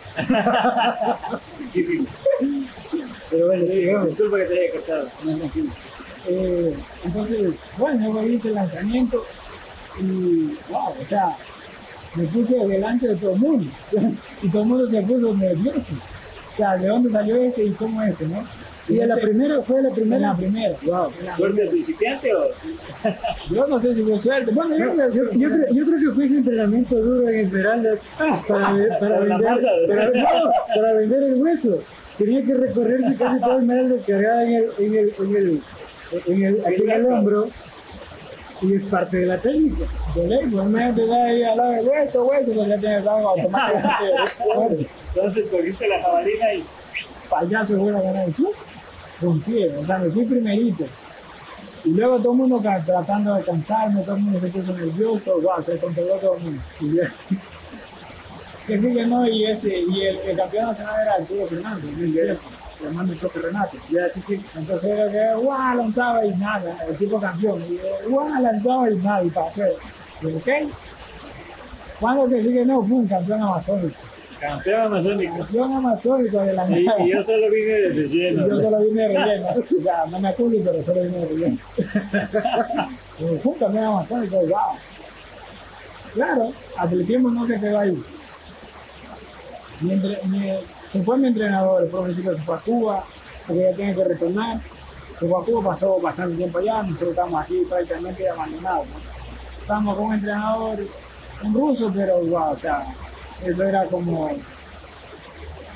arrogancia, porque con muchos era el mismo ritmo. No, lo que pasa es que el tipo se paraba ahí en la, justo en la bajada de la operación, los chamangos supuestamente iban a dar la vuelta, y daban allá abajo viéndolo así como el don estaba parado. lo estaban mirando así, luego se daban la vuelta por acá, encontraban esos árboles que a la madrugada se llenan de agua, se echaban agua y pasaban por al lado de él así riéndose la cara. Y yo era así dando vuelta, vuelta, vuelta, porque la enseñanza del, profe se fue así, como que, ok, yo estoy ahora y si un día no estoy, tú tienes que seguir entrenando, tienes que seguir mejorando como atleta como persona, o sea, de tener, este profe, exacto, tener esa disciplina de poder hacerlo, cosa que los otros no, no hacían. ¿Sí ¿Me entiendes? Entonces, bueno, entonces me quedé en atletismo, o sea, seguía entrando boxeo y hacía atletismo. Ahora, atletismo ya no solo quería que lanzara jabalina, sino que lanzara bala, el martillo y el disco. Bueno, yo clasifiqué a los Juegos Nacionales, fui campeón nacional me fui en boxeo y atletismo. Hacía los cuatro lanzamientos, porque como son pruebas individuales, Ajá. hice los cuatro lanzamientos, quedé campeón disco, bala, martillo y jabalín. Sí, y la verdad, caramelo, y boxeo. Todo, todo, te ganaste todo. Cinco medallas, cinco, ya cinco medallas. Así, A nivel nacional. Y ¿Qué año sería esto? 2000, ah, 2005, 2006. Y, y aparte es como el outsider, ¿no? Porque Sí. era como que Carlitos eh, pues, no esperaban que sea él el campeón, ¿no? Para nada. No, porque Era era uno desconocido prácticamente. Era desconocido, yo, sí, pero llega, llega con una expectativa súper baja y se lleva todas las medallas. La entonces, rompe. Entonces la, la, la expectativa estaba tan baja, o sea, es el triple de, de impacto porque dicen, mira, o sea, ¿quién, ¿quién es? O sea, ¿cómo lo logró? Exacto, bueno, ya no querían que solo haga, y solo atletismo, porque oh, que mira, atletismo, aquello transmitido. O sea, yo no soy atletismo, yo no soy atletismo, yo soy boxeador. Mientras no estaba el profe, el profe, o sea, ellos querían aprovecharse de mí. No, que mira, que vamos a esto. Una vez llega el entrenador y dice, mira, si gano los Juegos Nacionales, le doy un pollo. Un pollo. Y dije, wow. Y gracias a la vida, cogimos cuatro medallas de. Cuatro pollos. Cuatro pollos. y en atletismo, me motivaba así el profe, el profe Carlos. Me motivaba que si me lanzas 16, te compro un pollo. Después voy a lanzar las 16 y me come el pollo, bueno, ahorita mismo voy a ponerme eso. Y yo comenzaba a ra, y ra, lanzaba la bala, y lanzaba la bala, y lanzaba la bala, ¡pum! Pasaba los 16. Y yo, profe, le traigo mi pollo, por favor. O sea, pero quiero entender bien esto. También ganaste ya tu primer campeonato sería ese de amateur todavía, ¿no? Pero ya tu primer campeonato nacional de boxeo. Claro, cuando fui, a ver, el primer campeonato am, fue a Santa Isabel, en mi primer guante de oro, en Cuenca. Esa fue la primera competencia que fui. Wow, o sea, la primera vez que iba como a, como a pelear en un, torneo, ¿no? Eh, nosotros en gimnasio nos sacábamos la madre, o sea, el entrenamiento era salvaje, realmente salvaje, porque nos ponían con todo, o sea, tú no vas y los otros ya que sabían el tema, o sea, salvaje realmente. Yo una vez estaba entrenando y Pato Castillo, y mi hermano Víctor Castillo, wow, me metió un, un gancho a la costilla, hermano, que me dejó un mes sin poder respirar bien y cuando estoy al baño así. Eh, eh, y sabes, así, eh, la respiración. O sea, porque siempre esa, esa cosita te, te molesta. Entonces yo pasaba así, pero yo siempre pasaba que yo así entrenaba. Con los dolores yo entrenaba a hacer cosas, movimientos, hacer esto. Siempre. Los primeros años en el ring fueron. Sí, yo decía, pero bueno, yo me tengo que contar de alguna forma. Y yo seguía entrenando, seguía entrenando, seguía preparando. Yo solo aprendí a tirar el uno y el dos. Así, el uno y el dos. Y siempre era segundo y el uno. Y ok, me profesioné en eso. Cuando ya fui a verdad, así lo fui cogiendo. Ay, Dios mío, me desconté todito. Mañana sangre. Por eso que cuando, fuimos, cuando yo fui la primera competencia fue como algo fácil. ¿Me entiendes? Lo tomé algo fácil porque solo en el entrenamiento solo el entrenamiento que era, wow, salvaje, pero como te va a pelar con Claro, ya, ya habías entrenado con los tops que habían en ese momento, ¿no? con. Ya, entonces digo, bueno, aquí hay que eh, establecer quién es, quién es el, el rey de la selva. Entonces yo siempre, pequeño, grande, súper pesado, yo hacía llorar a súper pesado porque yo, ok, yo era peso 70, no, primero 54, y yo iba así, pero yo hacía llorar a los súper pesados, a los más grandes, a los que eran viejos, yo los hacía llorar. Porque yo era así, los golpeaba los golpeaba los golpeaba los golpeaba, y el tipo de frustración que no podían tocarme, se ponían a llorar. Se ponían a llorar. Y yo así me fui ganando, me fui ganando, me fui ganando, porque o sea, en, cada pelea que yo subía era, y lo metía así, caos, primer asalto, todo primer asalto. Creo que el, récord que tengo, o sea, con el pelea más rápido son como 14 segundos Por nocaut. por mi caos. Y a A propósito, propósito de eso, yo quería consultarte. ¿Qué, qué sientes, obviamente, eh, entendiendo el knockout como el clímax de, de, la, de la pelea en donde ya ganaste, o sea, no hay para dónde discutir? O sea, ¿qué sientes cuando logras eso, el knockout con, con tu contrincante? Bueno, lo que menos me gusta es como, tú sabes, he ido a varios torneos o, o- o competencias donde, chuta, fui a unos juegos nacionales, eh, me tocaba pelear con uno de ahí estaba el tigre. El- yo estaba calentando, me calentaba, calentaba, y eso fue aquí en el Coliseo, de aquí de la, de la, de la. Y, y yo calentaba, no, no, no, calentaba las manoplas para calentarme la pelea. Ahora, el entrenador coge el atleta, lo coge, le dice, levántate, porque estaba sentado ahí, le dice, levántate, vámonos, y se lo llevó. ¿Me entiendes? Me tocó subir al ring, yo estaba en así esperándolo, y no, ya no se ve porque ya se lo llevó. Entonces, pasando la mano, digo, wow, o sea, no me gusta ganar así. ¿Me entiendes? Porque yo entreno por algo, y necesito desarrollarme en ese punto. Ahora, lo más emocionante es cuando tú estás boxeando y ¡pum! le metes un golpe a alguien y se durmió. pero es- es- espérate, solo, solo para aclarar una cosa, es decir, él no peleó contigo. No peleó porque se lo llevó el entrenador. ¿Qué- qué- qué- ¿Cómo se llama? ¿Cómo se llama? ¿Cómo se llama eso? ¿Cómo, cómo Ah. se llama esa victoria? Por ¿Por default. Sí, abandono. Ya. Entonces, ganar así es como no ganar. O- claro, o sea, solo te vio calentar y ya no quiso. Yo pensé, yo, El efecto. Que el efecto Góngora lo vamos a llamar. yo solo, yo solo pensé que, o sea, que era aquí, o sea, aquí en mi país, en Ecuador. o sea. Yo fui a, la- a un torneo que se llama a ver, Rumania, el cinturón de oro en Rumania. Yo estaba, peleé primero con Romano, luego peleé, bueno, no me acuerdo del nombre, y luego peleé con un marroquí. Un tipo, wow, que era demasiado caucho, o sea, caucho, caucho, que tú le tirabas golpes y el tipo ahí, ahí. El tipo se caía y se sí, y era así, peleaba, en ese tiempo se me daba cuatro asaltos. Y yo le tiraba golpes así, el tipo caía y el profe me gritaba, ¡Mátalo, coño! Y yo estaba, y dale, dale, dale, dale. Y Y nada. el tipo, nada, el tipo se caía y se levantaba y yo estaba así encima del árbitro, me ponía la mano. Y yo decía, sí, no, pero espérame, se levantaba y otra vez iba pegando el puñal. Para no hacerte largo, la pelea terminó 39 a 46. Y ya que le gané al tipo. Dije yo, bueno, ahora sí, para que venga. Y eh, para que venga, yo estaba así, y así mismo mascoteando, pa, mascota, mascota. Y el tipo estaba así. Cuando me tocaba pelear, estaba puesto 70 y el tipo Ajá. estaba así, en las gradas. Ya. Yo estaba así que lo miraba y así. y así.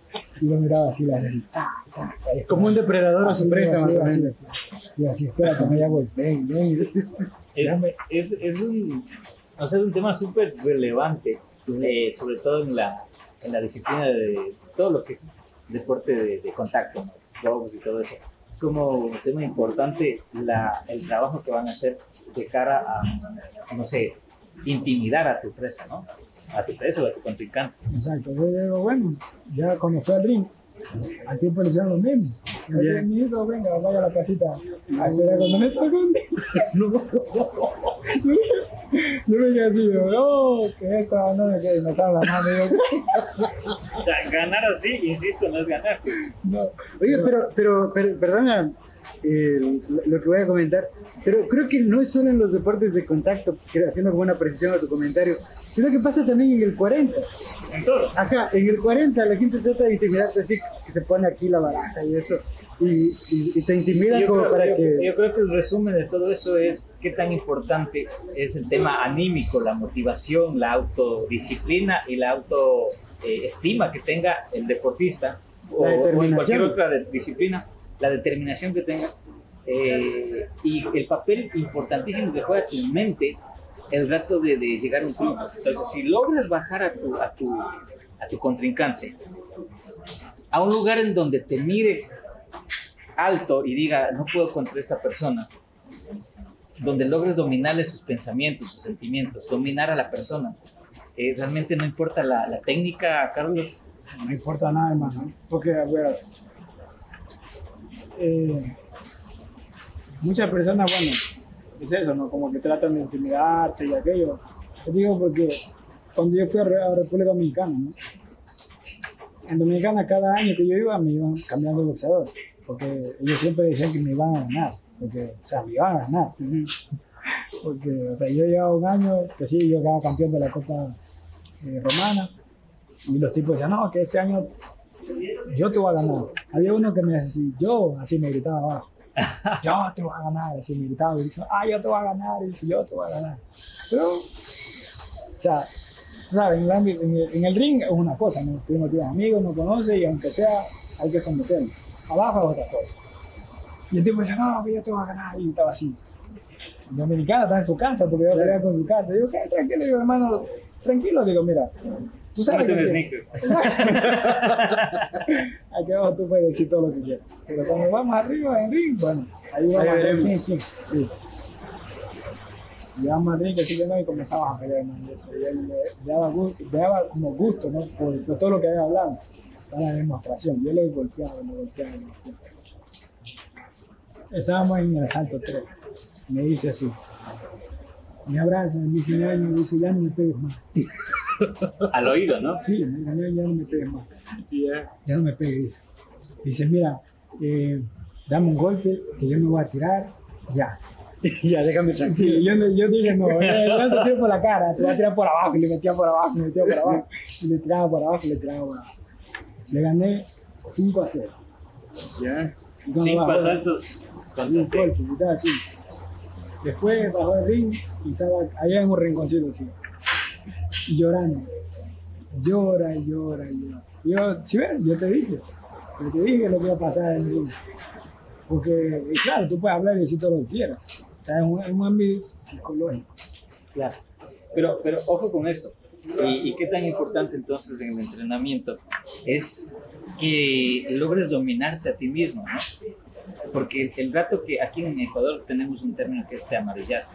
Mm, Y, y, bueno, lo ves muy seguido, en fútbol, en, en todo. Y siempre decimos, jugamos, la, la selección ecuatoriana sobre todo, jugamos como nunca y perdimos como siempre. Porque yo siempre he visto que se bajonean mucho los, los deportistas. O sea, les meten un gol y ya dicen, esto está perdido. ¿Qué tan importante ha sido en tu vida eh, profesional, ya, ya, ya no solamente como amateur, sino en tu vida profesional como deportista profesional, eh, manejarte a ti mismo, tus demonios, tu- tus miedos? Verá, Todo conlleva a todo lo que he vivido, ¿no?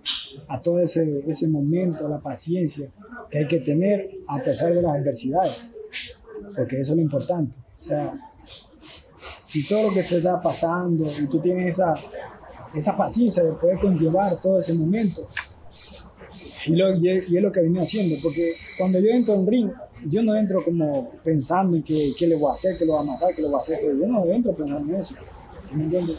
Porque yo ya sé lo que voy a hacer. Y automáticamente es como algo espontáneo, algo que sale. O sea, automáticamente mi mente está relajada, está en paz. Y la mejor forma, la mejor forma de hacer cualquier cosa en la vida es teniendo la mente en paz.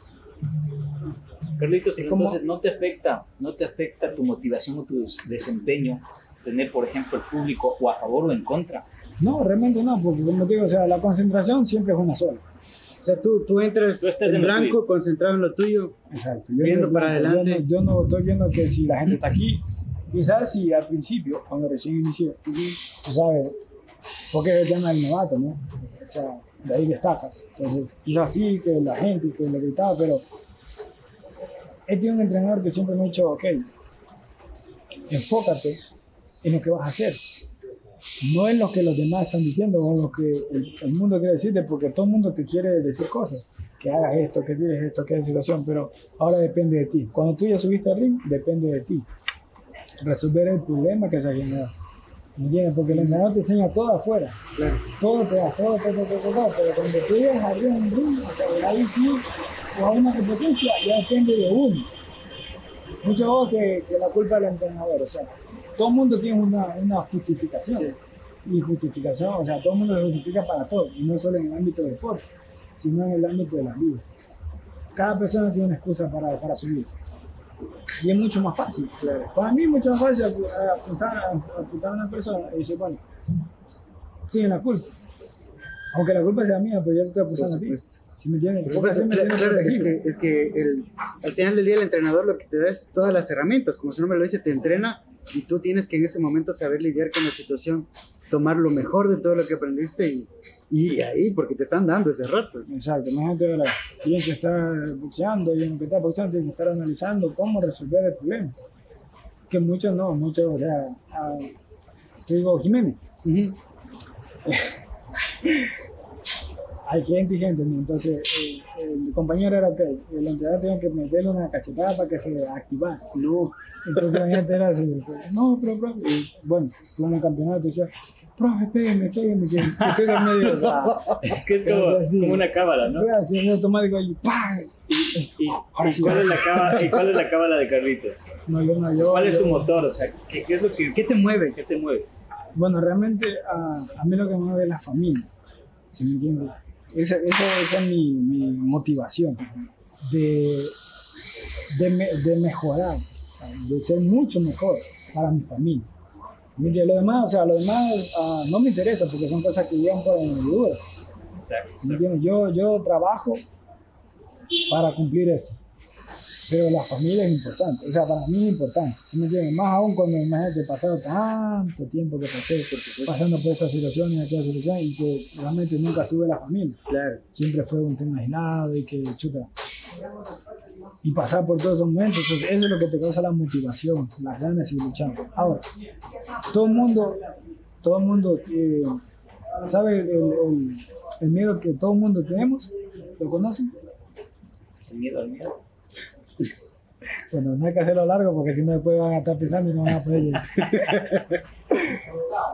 Cada ser humano que tiene miedo a lo desconocido es, es lo único que puede paralizar a cualquier persona.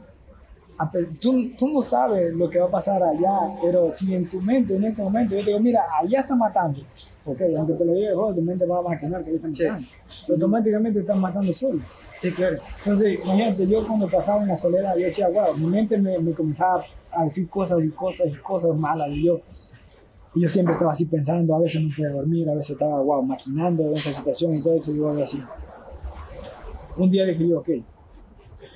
Me puse a leer, digo, ok, tú tienes, tú tienes el control. O sea, tú controlas a tu mente, no tu mente a ti. Entonces yo, ok, yo le dije así a mi mente, basta, ya, no quiero más, no quiero saber de nada no quiero saber de nada, simplemente ya, no piensen más. Y fue así como algo automático. Ya. O sea, la mente se puso en blanco, ¡pa! automáticamente. Y a partir de ese momento empezó a funcionar así. ¿Ya? Y comenzó a funcionar así. O sea, cada que viene o me quiere lanzar alguna cosa, le digo, mira, no quiero. O sea, yo no quiero saber eso. Y Carlitos, todo, todo eso es súper interesante y, y- y me lleva a una, a una duda. A ver, eh, si recapitulamos y hacemos un resumen de todo esto, tú llegas, eh, te vas con atletismo sin expectativas, eh, ganas una medalla, sin- eh, regresas, sigues concentrado en lo tuyo, entrenas, vas al dormitorio y así esa es tu rutina, lo más concentrado posible, lo más disciplinado posible. ¿Cuál fue la reacción de la gente a tu alrededor al ver cómo ibas subiendo esa vara de una persona a la cual no le tenían la mínima esperanza, o sea, la mínima proyección? Eh, con excepción de tu entrenador que, que vio algo en ti, eh, evidentemente. A la gente no. La gente nunca. O sea, hace cosas como buenas por otras personas. Ahora, si yo soy una persona que yo quiero subir y puedo pasar por encima tuyo, yo voy a aplastarte la cabeza para subir. ujú, ¿Me entiendes? Porque no voy a ver, no, no va a verme a mí, sino va a ver a ti. ¿Cómo joderte a ti para poder subir? ajá, O sea, y dije, bueno, ellos no, ninguno de ellos se tomó el tiempo, o se sentó el momento de poder decir, mira, este muchacho está haciendo esto, este muchacho está haciendo aquello. O sea, independientemente. Sí, lo- el entrenador, el metodólogo, el profe Chano Luisa, y el profe Chano. eh, mira, tenemos esto y queremos aprovecharnos, queremos aprovecharnos de que este atleta tiene estas condiciones para poder eh, darnos resultados. Yo digo que el deporte es mal agradecido. Digo así, bien, ¿por qué? Porque primero ellos te exigen un resultado cuando no te dan el tratamiento. O sea, no te están dando vitaminas, no te están dando la implementación, no te están dando el mejor entrenamiento. Pero claro, sí, aquí tienes que, o sea, te exigen, dar, te exigen un resultado, te exigen que tienes que ser campeón, te exigen que tienes que aquello. Pero las cosas no funcionan así. Pues. Ahora sí, sí, si el profe como siempre dice, oh, mira, hay un motor y que si tú no le das como la gasolina motor, el motor se funde. por supuesto. Entonces, esa es la forma en que ellos han manejado todo este tiempo. ¿Por qué? Porque, o sea, yo, como atleta, cuando pasé por esto, o sea, nosotros no daban vitaminas, no daban aquello, no daban esto, y nos decían, y bueno, ¿para qué decirte el tema de la comida? Si la comida, bueno, o sea, aparte que tocaba estar luchando por la comida, es Imagínate. un desastre. Claro. Y, y sabes, eh, pero bueno, seguramente todos estaban para la foto, en cambio cuando, cuando traías alguna victoria, todos estaban para la foto. A eso me refiero. Pues, pues, digo, o sea, claro, es que mira, es, es como un tema o sea, oculto, ¿no? O sea, tú haces el esfuerzo, tú te sacrificas por esto, tienes que dar resultados, no solo, no solo por, en este caso, por una federación, sino ¿por qué? porque tienes aquí, tienes tu familia, ¿me entiendes? El orgullo de la familia, el orgullo de algunas personas, el orgullo de aquello. Entonces, cada una cosa es el motor de empuje. Pero no porque una federación está, mira, que es así. La federación quizás tiene eh, una, una salida, una alternativa de un mundo que podría ser mucho mejor para ti. Sí, claro. Pero, o sea, a pesar de eso, bueno, un tema de aprovechamiento. ¿Me entiendes? Entonces, todo eso es una motivación para poder tú seguir adelante, seguirte motivando, seguir saliendo. Entonces, cosas y cosas de estas de esta, de estas instituciones, sí, los, los dirigentes son así.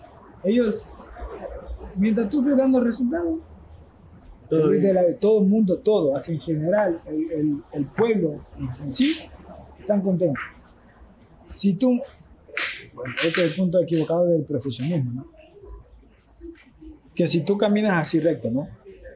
Y todo el mundo te está siguiendo por ese camino, el día que tú tomes una mala decisión, el día que tú hiciste así en ese camino, es donde vas a ser Juzgado. juzgado por todo hinchado, todo el mundo te va, todo el mundo te va a caer. O sea, no, no, no, no pensaron el por qué. O sea, qué pasó que te desviaste el camino, qué pasó que llegó a eso. No, ellos no, ellos no ven eso. Es como acá, nadie está viendo el proceso, sino ve que ya eres campeón. O sea, no, no vieron, o sea, todo lo que tuviste que pasar, no vieron todo lo que El esfuerzo necesitabas. que hay detrás. Exacto, que lo necesitas para poder llegar a este punto. O sea, todo el mundo, oh, mira, eres campeón, todo el mundo te pasa, mira la fotito, estamos aquí, estamos acá, claro. Ya. O sea, tú tampoco no puedes oh, mira, no, no, no, no, porque esto no. Claro. Desgracia, desgracia a la vida. Desgracia a la vida. Todo el mundo necesitamos de todo. Por supuesto. Si no, imagínate, wow, yo, yo soy una persona que realmente soy como eh, a veces rencoroso. bueno, en otro tiempo, ¿no? ahora ya no. ya maduraste. Sí, entonces en otro tiempo yo sí era rencoroso. ¿me? Con algo, alguien me hacía alguna cosa, yo, ya, o sea, ya conmigo Claro, no tenías más que hablar. sí, claro. no tenías que hablar para nada. Porque ya contigo. Pero bueno, yo, yo creo que también, también es parte de esta ideología que tenía Carlos de, de no meterse con nadie. Entonces, si, no te, si te vas a meter conmigo, mejor dejémoslo ahí. No me evito Yo no me problemas. meto con nadie, Exacto. nadie se meta conmigo. Ajá, y Que viva. que vive el campeón. que viva el campeón. O sea, pues, pero acá era viceversa, ¿no? Yo no me metía con nadie, pero sí iba conmigo. Claro. Bueno, y, lo- y la, y tú sabes, la época de los. de cuando intentaba conquistar a las chicas, ¿no? ¿Y en eso, en eso qué? ¿Te gusta más peso completo o peso pluma? No, no- yo no, yo no jalo para los. no es que, bueno, yo, yo era una persona demasiado como, bueno, al punto de ser extrovertido, como tímido. Yo no tenía como palabras correctas. Hasta ahora no tengo palabras correctas en sí para decirle a la mujer, mira, eh, tú me gustas, quiero. Pero, pero ahora creo contigo". que solo tienes que hacer así. ya. sí, digo. O sea, no es como Es un una, punto- una chica te pregunta dónde está el baño y solo haces así, ¿no? Así, ahora ya. Sí, sí, por la flecha. Entonces, ¿para qué le das más detalles? Aquí, o aquí anotado el número. Oye, Carlitos, ¿me puedes dar tu número? Mira, Así, así, así. Tócala aquí. No, sí, chuta. Yo, bueno, cuando mi señora, ¿no? en ese tiempo andaba atrás. Yo, yo, yo ni siquiera sabía cómo decirle, mira, tú me gustas, la situación, porque yo siempre esquivo, esquivo, por el tema de la timidez, yo no tenía palabras correctas, siempre para decirle alguna cosa. Entonces, siempre me han dicho acá, o sea, me ha dicho, mira, o sea, tú me gustas y quiero estar contigo, O sea, sí- el tema. siempre ha sido que la chica te- se tiene que declarar contigo. Exacto, ese es el problema. Mira Ahí eso. está, pues ahí está, novia. Te convencieron, fue, te ella fue la que me dijo, sí, mira, no, que yo, wow, mu- muerte de la vergüenza, ¿no? Porque no tenía como una palabra correcta, decirle, mira, eh, esto. Entonces, bueno, yo aceptación Súper bien, ahora son tu motor y No sé, pues sí, porque ah, está desde se inició prácticamente. Claro. Iniciamos y ya eh, también fue boxeador. así. Entonces, ni cómo, ni cómo sabes, quedar mal ¿cómo con te ella. llamas para decir, Llegas ponete tarde, el así? derechazo. A, a mí, a mí por ahí me han dicho que ella gol- golpea más duro que tú. De ley, en así casa. Exactamente. O sea que en casa eres bien portadito porque te pueden Exacto, noquear. pues me somete, entonces. Campeón, campeón hasta que entras a la casa. Exacto. En la, en la casa eres principiante. ya. y para acá, sí, a mí me llaman el mandarín. Ay, y, y- y está muy bien, Carlitos, felicidades. Eh, como, como para, eh, bueno, hemos conocido ya la- el, el cómo iniciaste, eh, que la pasaste mal al inicio, y, y me encanta porque ha sido una historia netamente de superación hasta el, hasta el punto de hoy. Pero, ¿cómo? Fuiste forjando. Sí, te fuiste forjando en el camino, creo que como, eh, como, como persona, además eso te ha ayudado muchísimo a ser la persona que eres hoy. Yo, yo, le, yo le hablo de Carlos Góngora a cualquier persona y a mí nadie me habla mal de, Car- de Carlos Góngora. No, tampoco les conviene, ¿no? Ya sabes lo que O sea, le no creo que sea alguien inteligente si te habla más Sí. de Carlos Góngora. Y, y entonces, eh, eh, es- eso pues es digno de aplaudir porque muchas de las veces tomamos las opciones más fáciles que son justamente las que están ahí, fáciles de tirar, estirar la mano y tomar.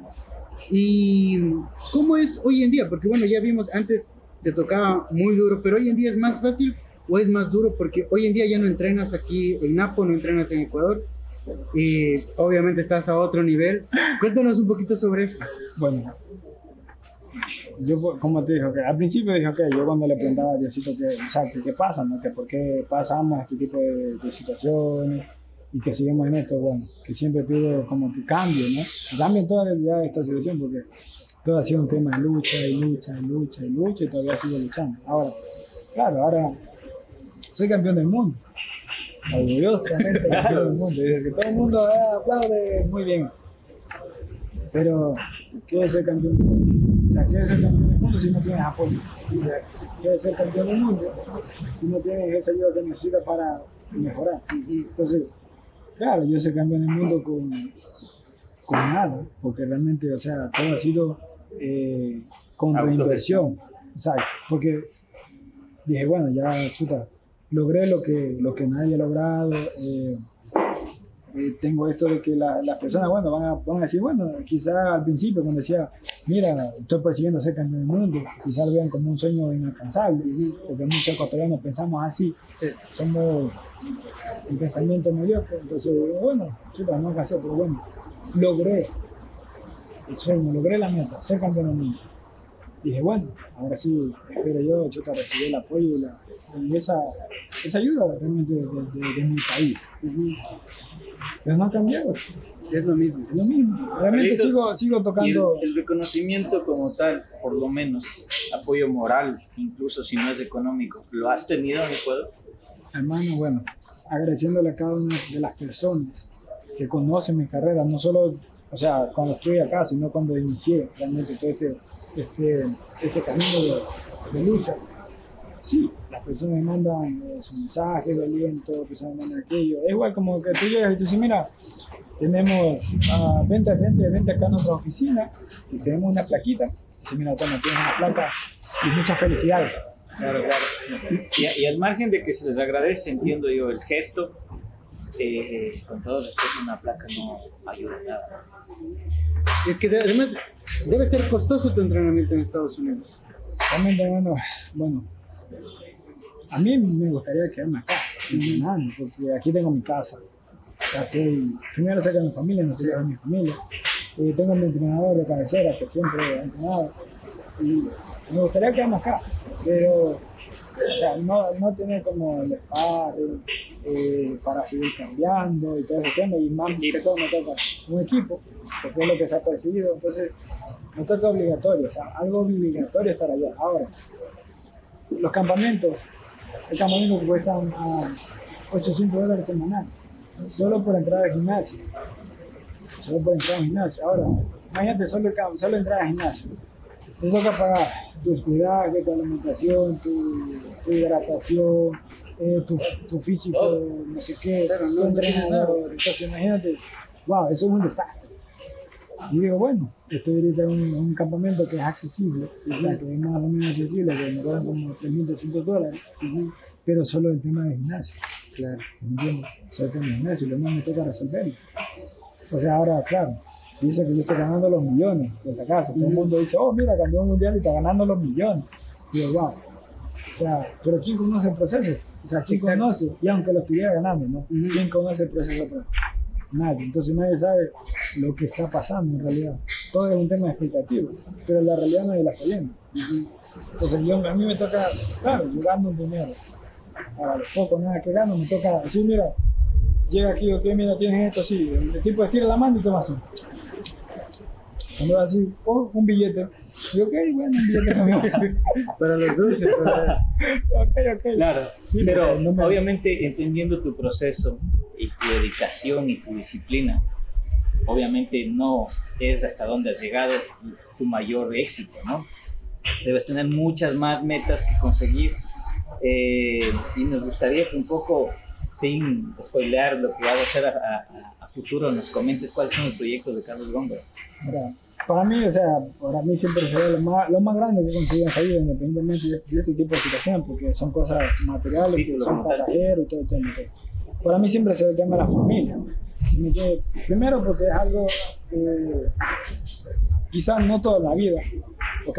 De ver la- las personas que te van dando el cariño y ese amor que necesitas durante toda esta, esta, esta situación. incondicional. Exacto, entonces, que no esperan nada de nada.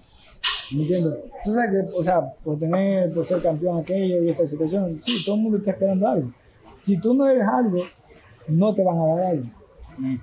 Es así, porque como te digo, que yo veo a un atleta que le da la condición, la experiencia y todo, digo, mira, voy a ayudar a este atleta porque veo que va a poder llegar.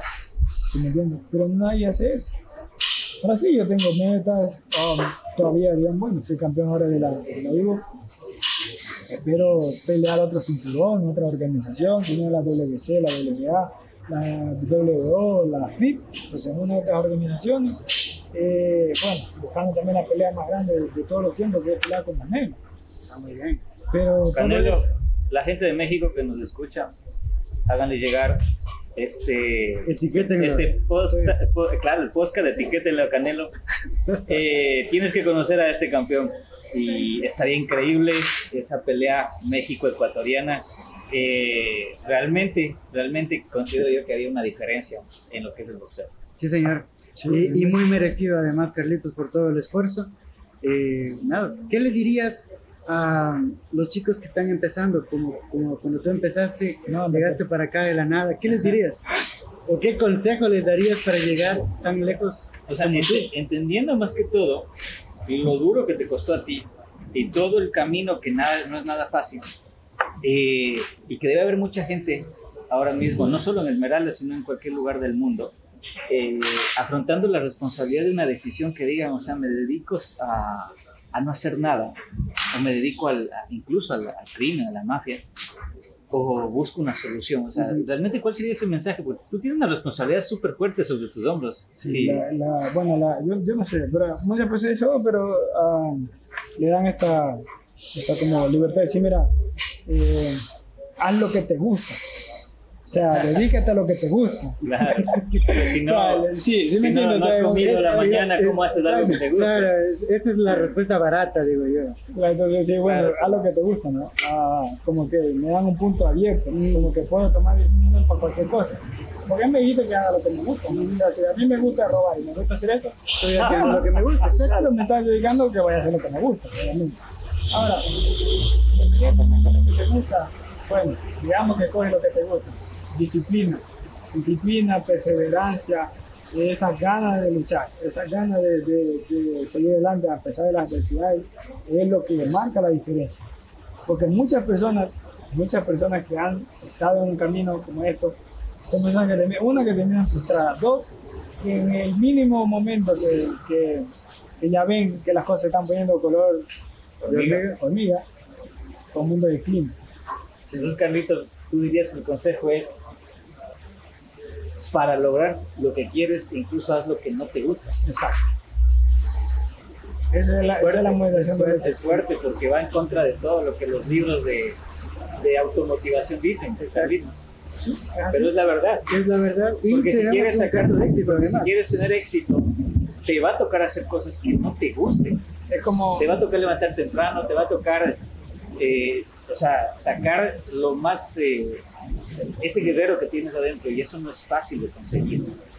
eso es lo más duro. Y en realidad, como digo, que no solo en el ámbito del deporte, o sea, en el ámbito de la vida. Porque muchas personas, quizás digo, bueno, eh, si no me gusta lo que voy a hacer, no lo quiero hacer. Pero tienes la necesidad. O sea, ahora vas a inclinarte. Porque la necesidad, o sea, cuando uno, bueno, una realidad, una realidad, o sea, cruda aquí.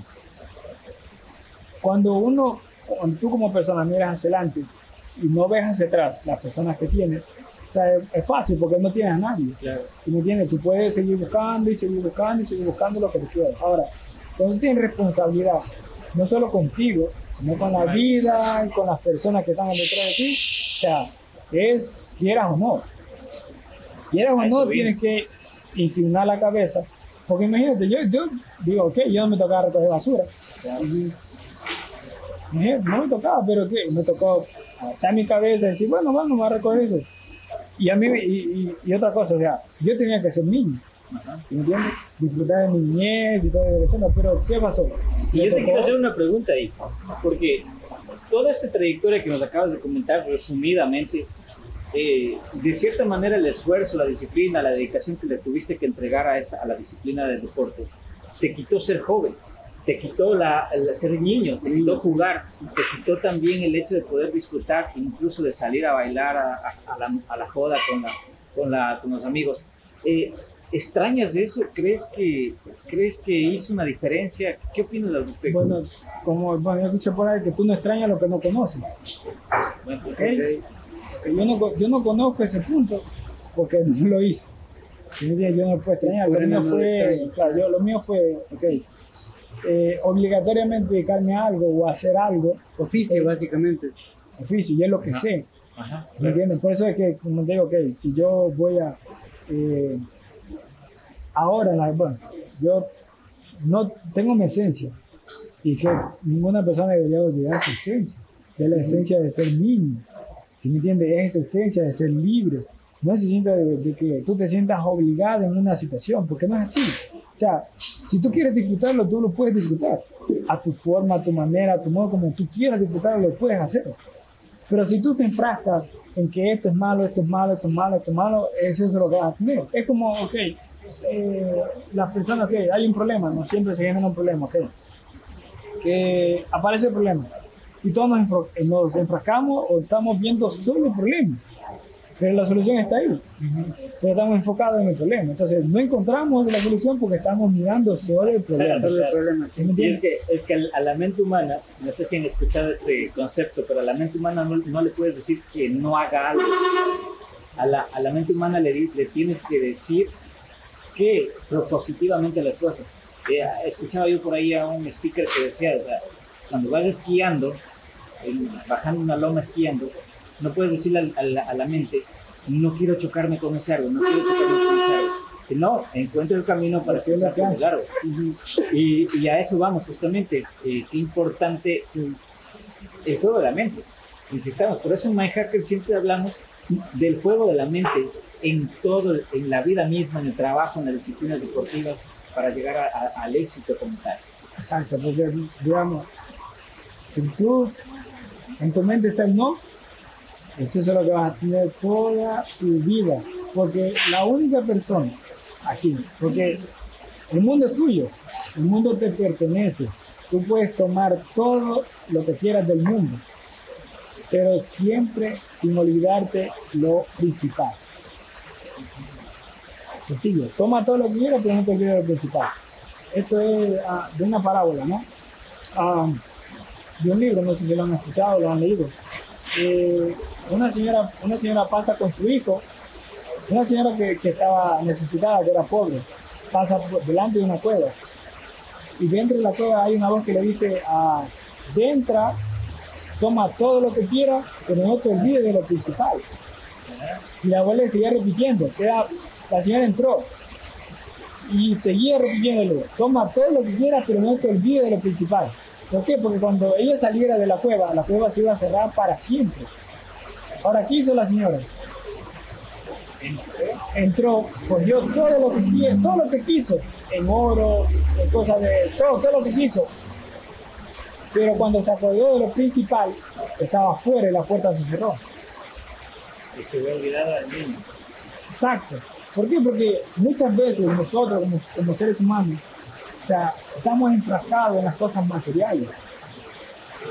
Cosas que tú tienes una computadora ahora, de aquí a cierto tiempo la computadora se te va a dañar. Y así se te van a ir acabando cada cosa. Pero tu vida, o sea, lo único preciado que tienes, que es la vida de cada persona, y que es lo importante, digo yo, porque es lo único que ya no vas a recuperar. Si cuando te mueras te fuiste, pues, exacto, ya, el tiempo es tuyo. Quien mal invierte el tiempo serás tú. Quien toma la, la decisión de hacer lo que tienes que hacer serás tú quien pone el límite en la vida o quien pone su límite propio es uno como persona. Porque todo el mundo puede hacer todo lo que quiera, pues el mundo les pertenece a todos. Todos podemos tomar y hacer cosas, pero sin olvidarnos de lo principal. ¿Ok? Donde queda el respeto, la humildad, de poder tener esa, esa conciencia de poder ayudar a los demás. Pero no es una ayuda como, digamos, chicas, yo estoy, yo estoy así, ¿no? Con una mano y con la otra mano tengo un cuchillo esperando ¿Sí me entiendes? Las personas hacen eso. Entonces, yo por lo menos, yo, ah, antes, o sea, era así. Todo el mundo me pedía, me pedía, me pedía. Yo decía, bueno, tengo, si tengo en el bolsillo, tengo 5 dólares y eso es lo que tengo, mira, toma, porque tú lo necesitas. Digo, bueno, yo puedo entrar en la necesidad, pero si lo necesitas, toma, mira, llévalo. Digo así, la gente me decía, mira, necesito, compra. Me decía, oh, toma, ya. Que y hasta ahora, son personas que yo la veo en la calle, me saludan, este tema, pero yo no me tomo el tiempo de decirle, mira, págame.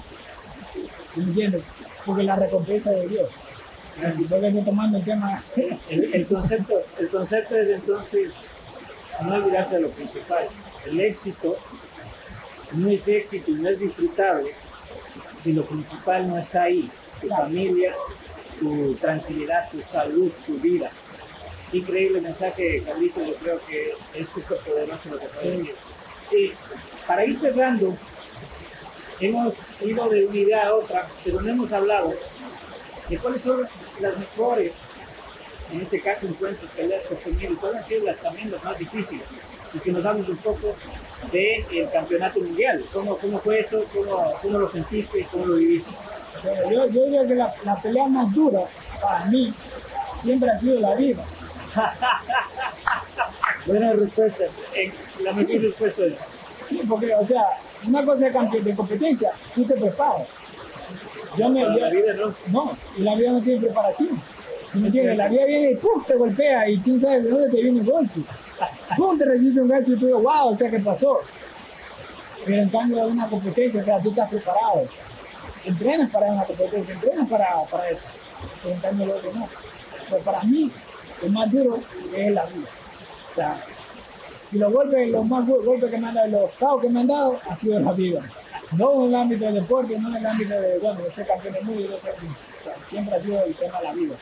Por todas las la, la cosas que te vivido, todas las cosas que te pasan, siempre es la vida la que te cachetea, la vida la que te inclina, la que te hace arrollar, la que te hace perdón, y todo, en general. Ahora, para llegar a una competencia, bueno, sabemos que se necesita preparación, eh, tu táctica y poder llegar allá en últimas condiciones es lo, que se requiere.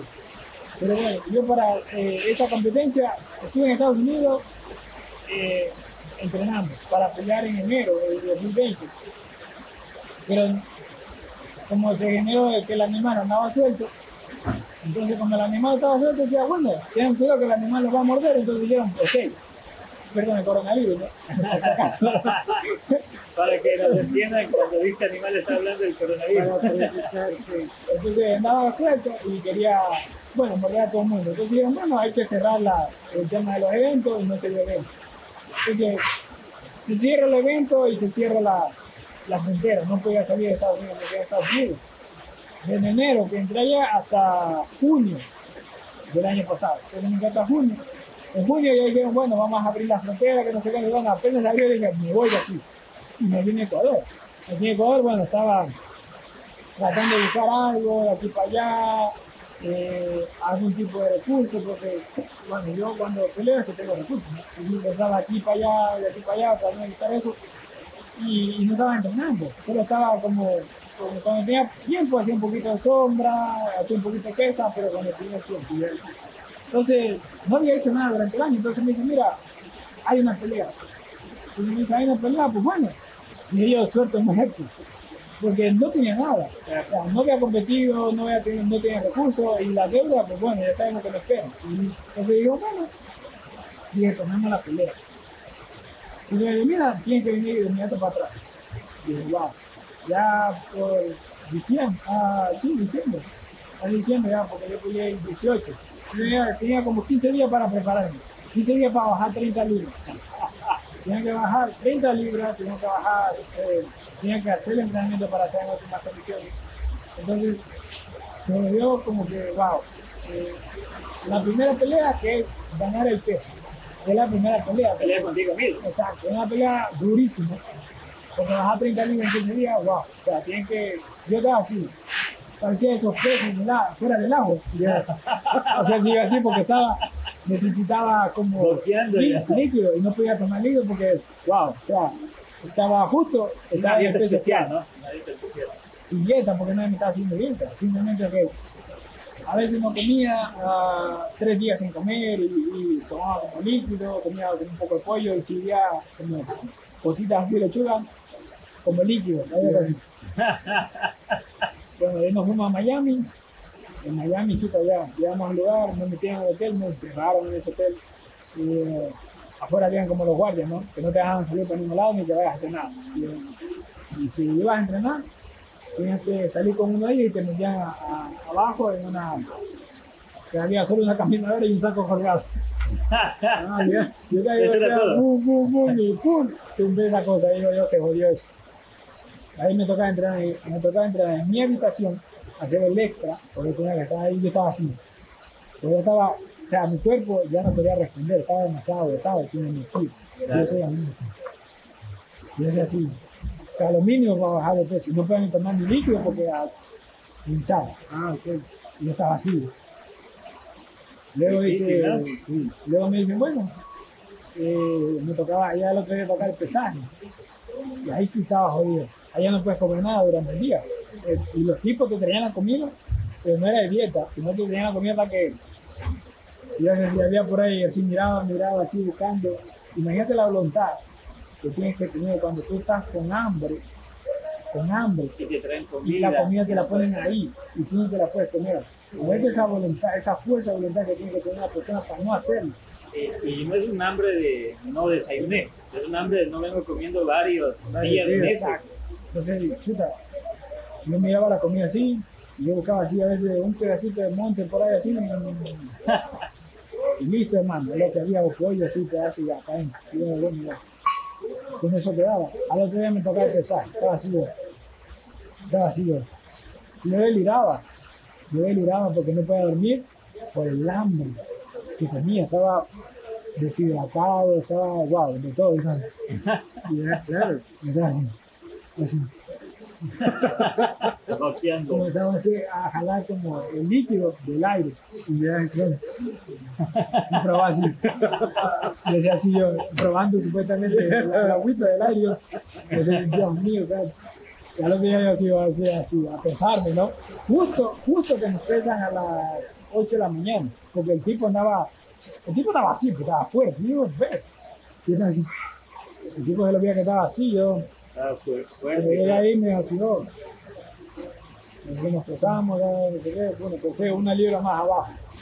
Wow. Ya pasaste con las justas. Ahora, el proceso de recuperación. Estaba sin el entrenador, porque el entrenador no puede ir porque se puede estar con coronavirus. Y yo estaba solito, porque estaba quedando solo eh, no tenía con quién me acompañara en, en, todo el tema. Entonces, eh, el, el, el, el, estaba ahí, entonces, bueno, me tocaba recuperarme solo. Entonces, como comencé a tomar agua y comencé a tomar los, eh, los polvos esos que me mandaron para recuperar los reyes de la panza. En ese tiempo era así.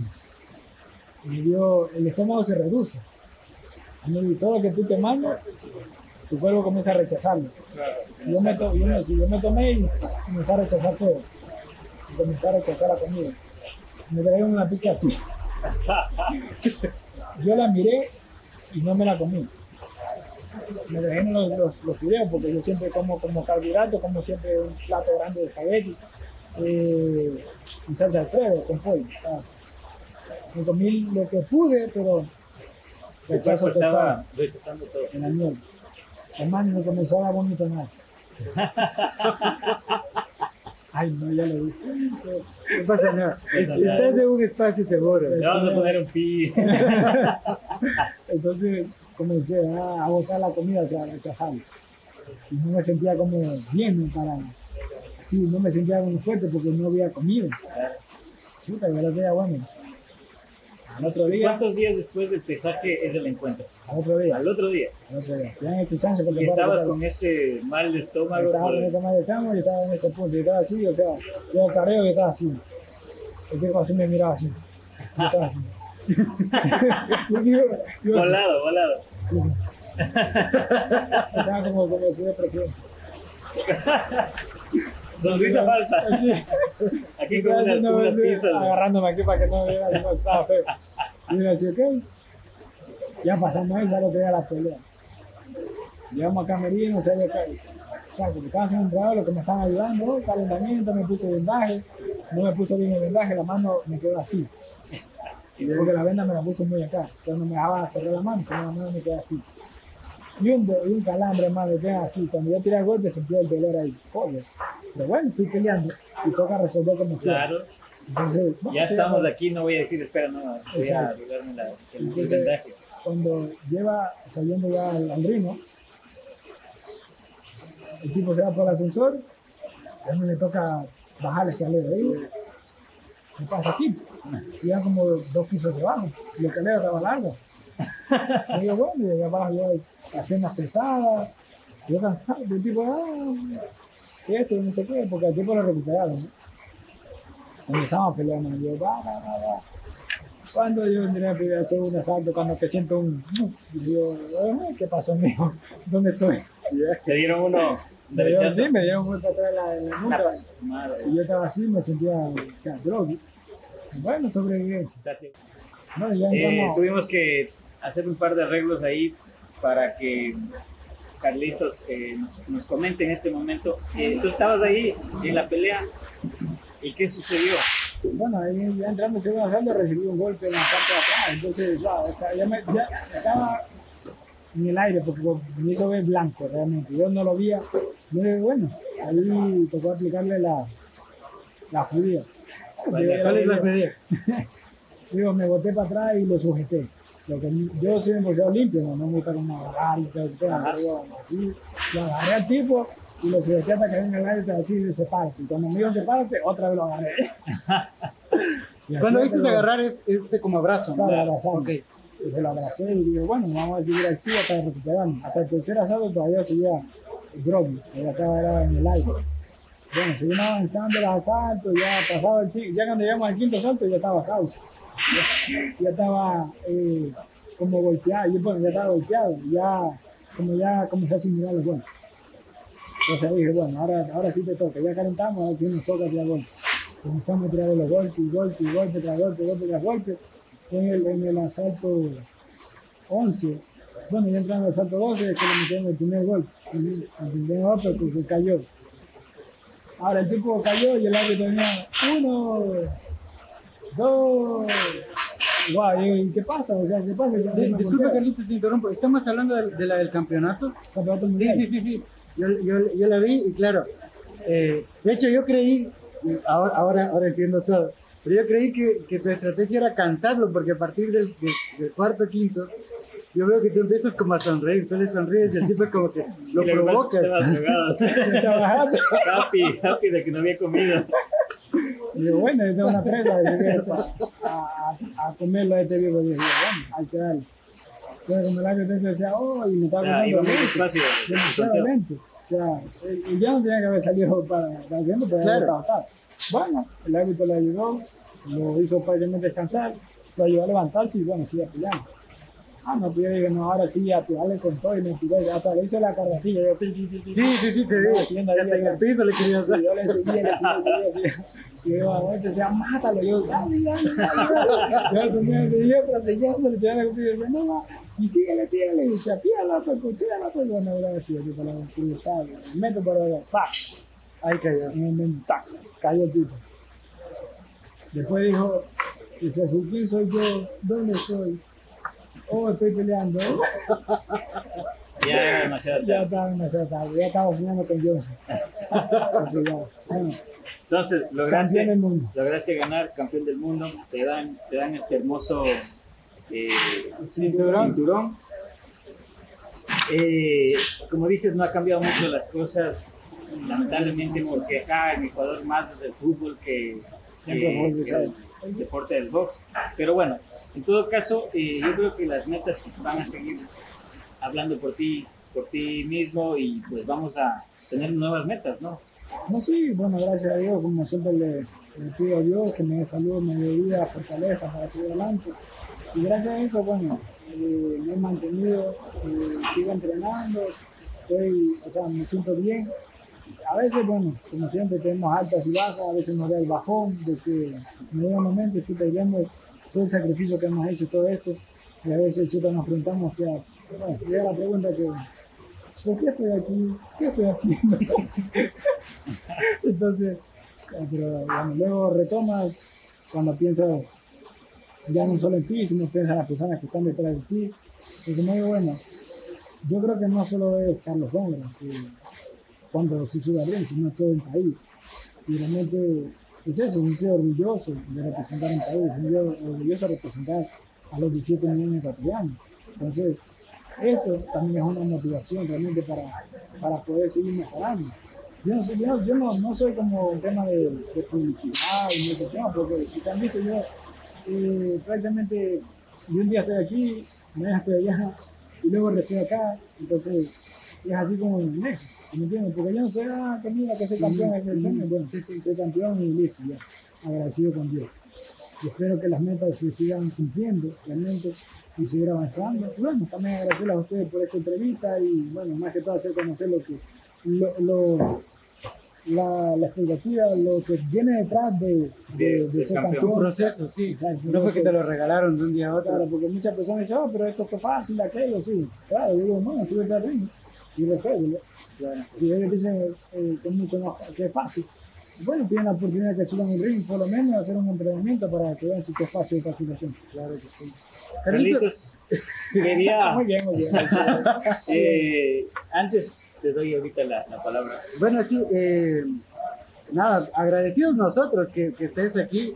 Eh, tenemos al, al, al, campeón con nosotros en nuestro episodio 11.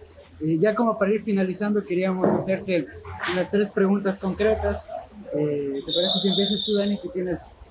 Sí, yo quería consultarte algo, eh, así, de la vida misma. Todo este camino que tú tuviste que caminar solo, eh, si tuvieras que regresar y pudieras regresar a los 90, a los 2000, que, en donde estabas despegando, ¿cambiarías algo en tu vida? Realmente no. No cambiaría nada porque en realidad, gracias a eso, soy la persona que soy en este momento. Perfecto. Eh, si tuvieras que definir a Carlos Góngora en una palabra, ¿cuál sería esa palabra? ¿Qué? Um,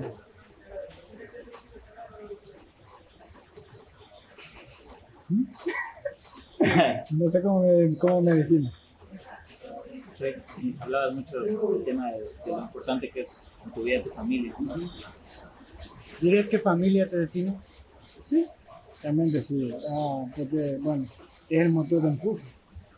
Y gracias a ellos, eh, bueno, he podido pasar todas, eh, muchas adversidades. Porque si no fuera así, imagínate, a veces uno solo en la vida no siempre las cosas te, te resultan. Entonces sí, sí, necesitas como una motivación para poder eh, adelante. Y bueno, justamente está aquí eh, mi señora Karina Amarandi, hola. Entonces, gracias a ella eh, soy esta persona.